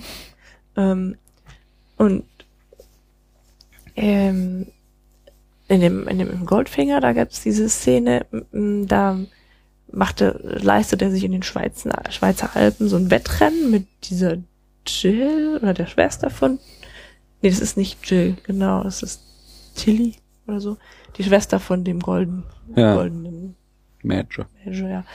Genau so. Und dann hast du auch, sie beide fahren ein schnelles Auto und sie überholt James Bond, ja. Mhm. Das kann er natürlich nicht auf sich sitzen lassen. Und dann fährt er, er überholt er sie ein, fährt neben sie und dann fährt er diese Kralle aus. Das hast Mhm. du ja auch beschrieben. So. Macht den Reifen kaputt und dadurch verliert er, verliert sie dieses Wettrennen. Und das kannst du halt nicht genauso sehen als so ein, so ein gewalttätiger Akt, so, ja. So ein, so ein Übergriff, der, Mhm. der Mann trinkt quasi mit dieser, diesem Schraubenzieher oder was, halt da ein, mit Ja. diesen Reifen, dadurch geht es, geht der Reifen kaputt und er hat halt die, die Jagd gewonnen. So, Ja. ja, die Frau erobert, quasi. Und das ist, finde ich, ist schon so eine, so eine Lesart halt auch für, oder eine Metapher für diese Sexualität bei James Bond, die ja auch nicht nur bei James Bond so vorkommt, sondern du hast halt auch irgendwie überall schon in unserer Sprache dieses Bild, dass der sexuelle Akt so eine Art Eroberung ist oder eine Jagd. Ja. Ja, Vielleicht muss nicht, sein, aber, äh, Ja, aber wird das oft wird schon, metaphorisch gerne so benutzt, genommen. ja. Ja. Und das hast du halt, also ich habe, ähm, es gibt ja jetzt diese Debatte des Sexualstrafrechts zu reformieren Mhm. und ähm, besonders wichtig ist den Initiatoren, dass, ähm, dass ein Nein auch als solches angesehen wird. Ja. Ja, und da gibt's halt Gegner, die meinen, ja, ja, es gehört aber zum Spiel dazu. ja, das ist Klar. halt scheiße. Das Ja. ist halt Blödsinn, so. Ja, das stimmt. Ich meine, natürlich gibt's auch solche Spiele, ja, aber da muss man, da wird dann, muss man halt vorher sich da irgendwie ausmachen, was okay ist und was nicht, so, Mhm. ja, aber ähm, ja, also diese ganze Sexismus-Geschichte ist schon auch der Zeit geschuldet. Mhm.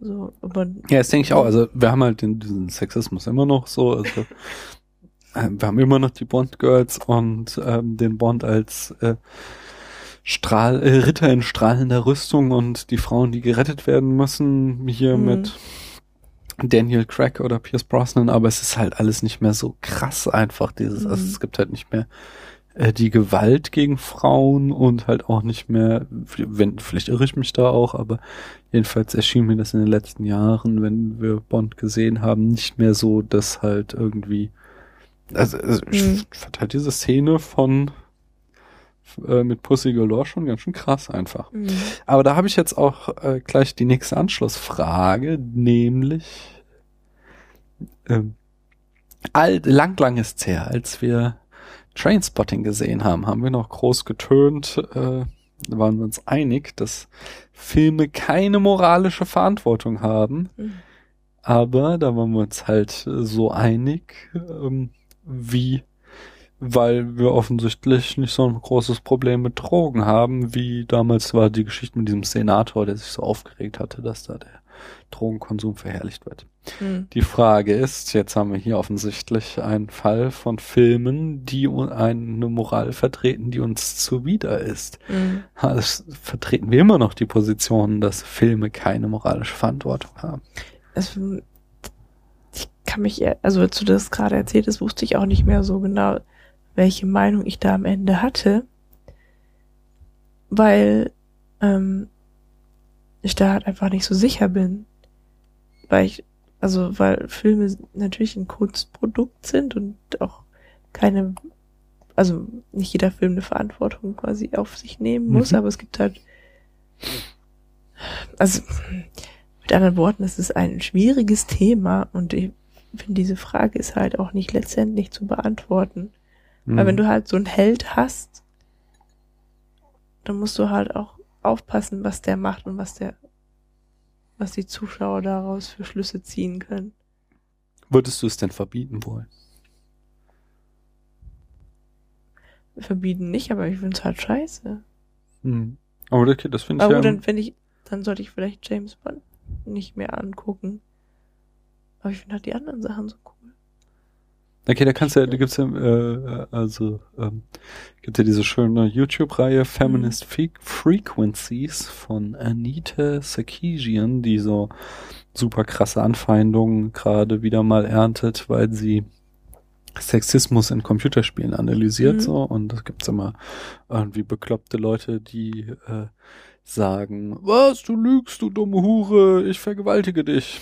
Es gibt gar keinen Sexismus. Also das ist die, es gibt im Internet sehr komische, sehr krasse Hater, wollte ich damit sagen. Äh, aber die sagt immer, beginnt immer jedes Video sehr schön, finde ich, mit dem Satz so, ähm, bitte erinnert euch daran, dass man eine Sache an einem Medium kritisieren kann, aber zugleich ähm, ähm, alle anderen Aspekte äh, gutheißen kann. So, du kannst halt, also sie sagt immer, sie findet halt scheiße, dass halt Frauen in Computerspielen äh, so mies dargestellt werden. Äh, aber zugleich äh, äh, finden sie halt andere Aspekte vom Computerspiel total gut. Also wie der Punkt ist, ich finde, man kann, man kann durchaus sagen, ich finde einen Film scheiße und man kann auch sagen, ich finde einen Film scheiße aus den und den Gründen, zum Beispiel, weil da Frauen schlecht dargestellt werden. Mhm. Ähm, was ich halt zum Beispiel, ich finde halt allgemein das nie bei einem einzelnen Film schlimm. Also ich finde, klar, wenn irgendwie da Bond grundlos eine Frau schlägt oder halt irgendwie äh, Pussy Galore zumindest zum Sex äh, euphemistisch stark überredet, ähm, dann, dann finde ich das irgendwie indiskutabel, aber äh, ansonsten finde ich halt, es sind so Sachen wie jetzt ähm, den Bechtel-Test so, wenn das nicht erfüllt wird, ist halt bei einem einzelnen Film äh, nicht das Problem, sondern das Problem ist, ähm, finde ich halt äh, die strukturelle, äh, dass es halt in jedem Film ist, so, dass wir halt, äh, dass es nicht Ausnahmen sind, wo halt Frauen schwach dargestellt werden, sondern dass es halt die Regel ist, so. Bei, also in jedem Bond. Allgemein in jedem Film. Das finde ich, das finde ich ein Problem. All, aber ich finde jetzt halt, nicht, ich finde es auch legitim zu sagen, das wollte ich gerade meinen, äh, äh, ich finde diesen Film schlecht, weil er halt sexistisch ist. Aber ich würde halt zum Beispiel nie so weit gehen und sagen, ähm, äh, ich will jetzt James Bond verbieten oder du darfst keinen James Bond sehen, weil er äh, irgendwie Frauen schlecht darstellt. Und weil da vertrete ich halt nach wie vor denn diese Position, äh, dass auch wenn es nicht mein Wertekanon ist, es zuerst einmal ein Kunstwerk ist und er das darf. So, er darf halt da irgendwie Sachen darstellen und ich darf sie halt auch scheiße finden. Und ähm, dann halt auch sie halt nicht angucken oder halt mich kritisch dazu äußern, aber ich würde es halt nicht per se sagen, dass es irgendwie jetzt so verwerflich ist, dass andere Leute es nicht sehen dürften. Ja, das mit dem Verbieten ist ja nochmal ein anderer Schuh. Aber ähm, bei James Bond ist es halt schon so, dass er der Gute ist, der, der die Welt Mhm. rettet. Ja, egal, was er da alles so auf sich nehmen muss dafür. Mhm. Und dann ist es halt der Held, mit dem du dich identifizierst. So ist Mhm. der ganze Film halt auch ausgelegt. Ja. Und wenn der dann eben ähm, was moralisch Verwerfliches tut, dann stört es halt dieses Bild, das da aufgebaut wird. Klar, das macht ihn Ja. halt auch, also das macht es dann halt auch zu einem schlechteren Film einfach. Und Ja, genau. Und jetzt so- ist halt ja schon so, ähm, dass dieser Film und diese Handlungsweise dieser Zeit entsprungen ist, auch wenn das schlecht ist und dass es gut ist, dass es heute anders ist. Aber in dem moralischen Bild der, was ich, wann, von wann ist der Film? äh, der hier ist jetzt 60er Jahre Ja, wahrscheinlich, ich glaube ja. Anfang 70er, so 71 oder so war der hier. Da war das halt nicht problematisch. Da wird es ja, halt 1971. niemandem aufgestoßen sein. Mhm. Vielleicht der ein oder anderen Frau. So, ja. Ja. Ich meine, es ist halt irgendwie 15 Jahre her oder 20 Jahre, 15 eher, dass in Deutschland die Vergewaltigung als solche in der Ehe unter Strafe gestellt wurde. Vorher gab es das einfach gar nicht. Hm. Ja, und ähm, das will, also, ne, deswegen kann ich von heute halt sagen, also kann, dann sehe ich das und es stört mich, aber ich kann halt sagen, so, ja gut, das war halt früher so. Mhm. Ne? Klar, der Film macht mir dann halt nicht mehr ganz so viel Spaß. Ja. Aber ich kann dann halt schon, ähm, ich sehe dann schon, warum der halt ausgestrahlt wurde. Hm? Wie ist So. das jetzt? Das Thema hatten wir dann auch schon beim letzten Mhm. Mal nochmal aufzugreifen. Wie jetzt mit so ähm, Filmen, noch älteren Filmen, die halt offen rassistisch sind zum Beispiel. Also The Birth of a Nation ist so ein äh, Stummfilm-Klassiker aus dem Jahr 1915, der halt irgendwie äh, sehr, sehr viele Tropes gesetzt hat, der halt irgendwie sehr einflussreich war ähm, in der Filmgeschichte, aber der halt offen rassistisch ist, so, Mhm. wo halt so die Weißen die Guten sind, der Ku Klux Klan der Gute ist und die Mhm. Schwarzen sind halt alle böse und halt auch moralisch verwerflich so.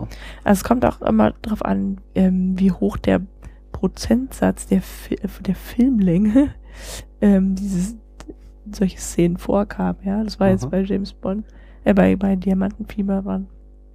Es hat jetzt ein, zwei Szenen, so, und das waren halt kurze Szenen, hast du dich halt drüber geärgert und dann hast du halt weitergeguckt. Wenn das natürlich die ganze Zeit so geht, Ja.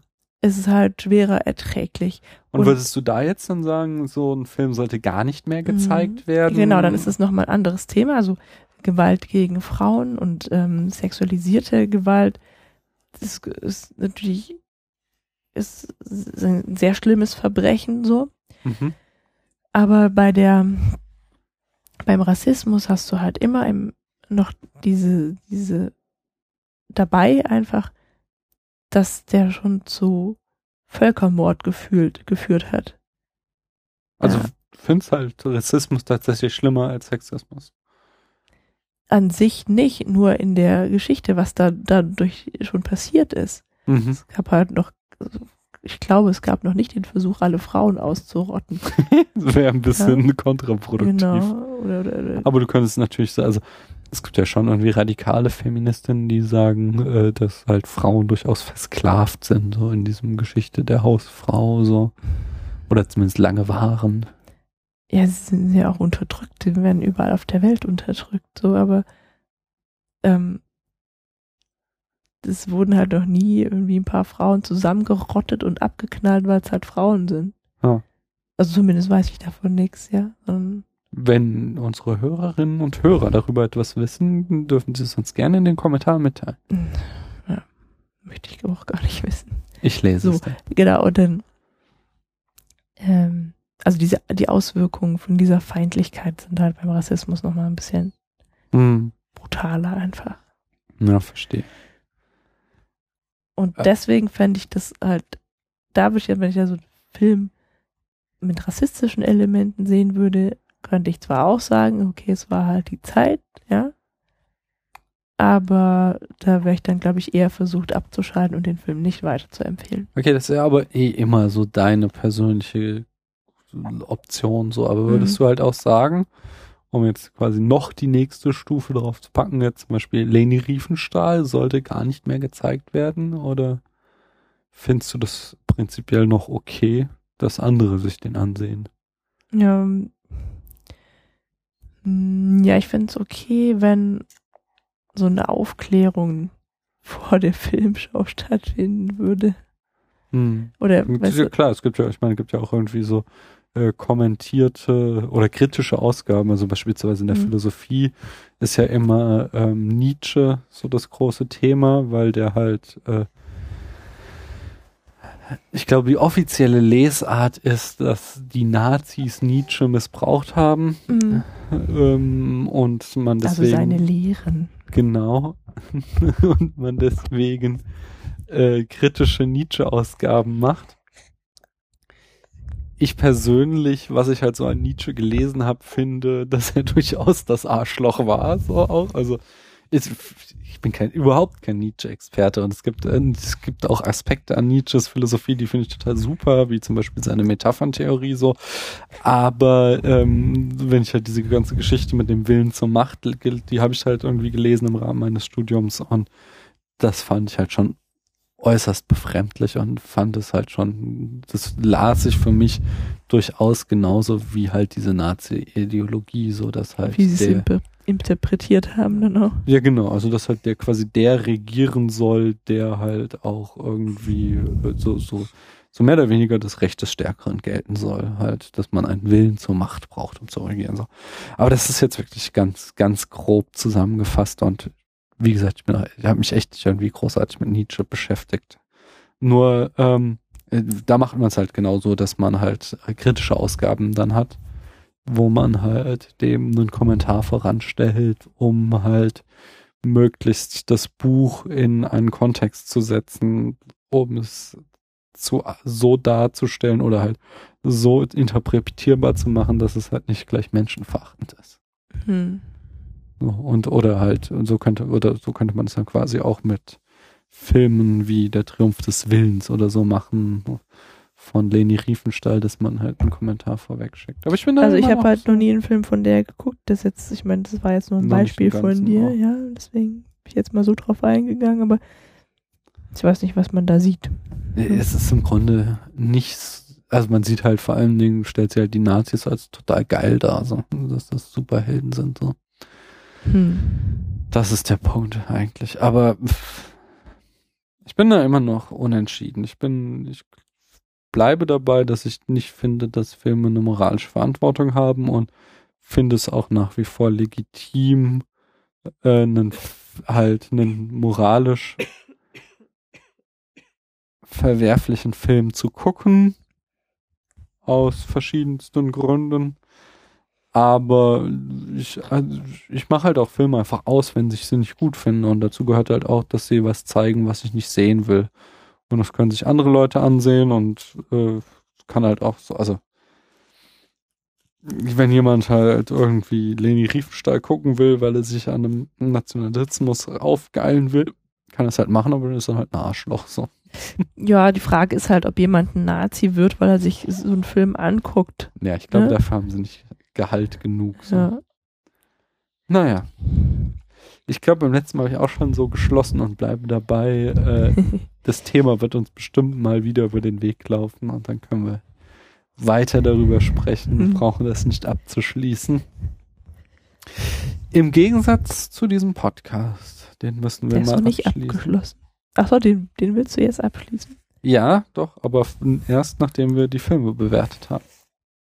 Epilog. Epilog. Also, Paula, auf unserer berühmten Skala hm. von 1 bis 100 Punkten. Wie viele Punkte bekommt erst einmal Diamantenfieber? Damit fangen wir an. Also Diamantenfieber ist in einem ganz tiefen Bereich dieser Skala. Ja. Und zwar wird es ein neuer Rekord, ha? neuer Tiefpunkt. Ha? Ich gebe ihm 20 Punkte. Und ich weiß noch nicht mal, wofür ich die gebe. Vielleicht für ähm. die Verfolgungsjagd mit diesem Weltmondvehikel da. Ich gebe ich gebe ihm sogar 25 Punkte. Ach, ja und ich weiß es auch genau, nämlich für so die letzte halbe Stunde oder so, oder vielleicht waren es auch nur 20 Minuten so, die war nämlich durchaus unterhaltsam, so nachdem das sagte ich vorhin schon mal, nachdem so feststand, so, ah ja, hier Blofeld ist der Gegner, das ist sein Plan, jetzt müssen wir seine ähm, Bohrinsel stürmen, so, da hatte der Film plötzlich ein Ziel, so, und da war es halt auch irgendwie ganz amüsant. Diese Kassette wird da immer ausgetauscht. Genau, und ja. dann kommt halt dieses, was ich auch sehr gerne mag an Bond, so, dass die Guten und die Bösen immer irgendwie so einheitliche Uniformen haben, so dass sie dann am Ende in einem großen Kampf aufeinandertreffen und man genau sieht, wer zu wem gehört, weil die einen irgendwie rot und die anderen gelb sind. So, das, das kriegt dann noch extra. Wird da, genau, das wird dann auch wieder zelebriert. Das finde ich so ganz süß irgendwie. Ja, Meinst und. Das, jetzt ernst? das meine ich tatsächlich ernst. Das finde ich irgendwie cool. Also das, das, okay. das mochte ich immer. Das war so ein Problem, als ich ein kleiner Junge war und anfing Filme zu gucken, hm. dass ich immer dachte, wenn du in so einer großen Schlacht bist, woher weißt du denn, wer auf deiner Seite ist und wer die Gegner sind? Ja, ist doch ganz einfach. Die einen sind die mit dem nackten Oberkörper und den Federn im Haar und die anderen sind die mit den Lederjacken und den komischen Hüten auf Oh. dem Kopf. Und was ist, wenn die Comanchen gegen die Apachen kämpfen? Gibt's doch nicht. Natürlich, die Comanchen waren bei Kamai immer die Bösen. Na, die haben irgendwie so unterschiedlichen Federn. Ja, wird sich schon wieder kompliziert, siehst du? Aber so bei James Bond war es immer einfach so. Die waren immer einfach farblich getrennt. So, dass wir, okay, wenn ich auf den gelben schieße, kann ich nichts falsch machen. So, das fand ich immer gut als Kind. Ähm, ich glaube, deswegen habe ich auch nie so besonders gerne so Ego-Shooter gespielt, weil mir alles immer zu hektisch war und ich immer Angst hatte, ich schieße auf die Falschen. ich glaube, geil. Äh, Goldfinger. Goldfinger. Wie sieht das mit dem aus? Ja, der kriegt schon über 50 Punkte von mir Uh. zumindest, ja.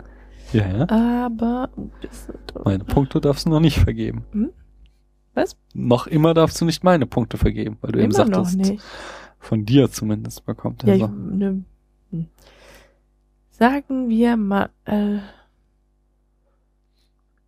59. Ja, 59.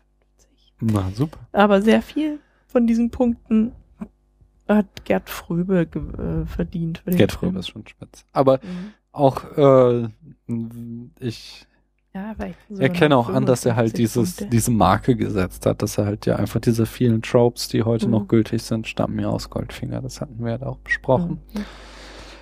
Ich muss noch eine Sache schnell überprüfen, bevor ich ihm Punkte gebe, weil ich das Ja, dann immer ein ich bisschen 59. einordnen möchte. Und ich habe Die Hard relativ wenig Punkte gegeben, obwohl ich ihn trotzdem eigentlich sehr gut finde, eigentlich. Ähm, ja, ist, Die Hard macht Spaß. Er hat nur nicht mehr so ganz so viel Spaß mehr gemacht wie als kleiner Junge. Mhm. Äh, Ich habe da hat 70 Punkte gegeben und Goldfinger kriegt entsprechend dann nur Ja, tick tack tick tack 67 von mir. 67. Ja. Mhm. Mhm. Okay. Das ist ganz schön krass. Bevor wir das, diese Podcast-Geschichte gemacht haben, habe ich noch gedacht, ich mag James Bond. Daraus ist es ja überhaupt entstanden, dass ich gesagt habe, hier, ich würde mal wieder gerne einen Bond gucken.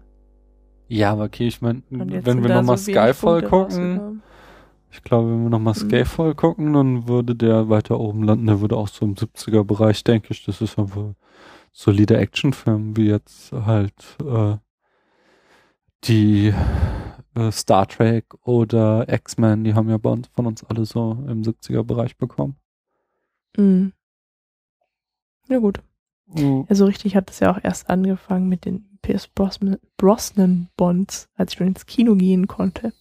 Ja, klar. Und das ist halt der, mit dem wir aufgewachsen sind. So. Hast du ja, den- Aufgewachsen bin den- ich mit Sean Connery Ja, im Fernsehen, klar. am Samstagabend. Und Roger Moore, nicht? Mhm. Wie ich schon mal sagte, ich glaube, der Mann mit dem goldenen Gold lief immer. Ähm, ein anderer Film, der immer lief und auch noch heute immer läuft, und zwar an Weihnachten, schauen wir das nächste Mal. Wollen wir das schon sagen oder soll es eine Überraschung werden? Das wäre mir egal.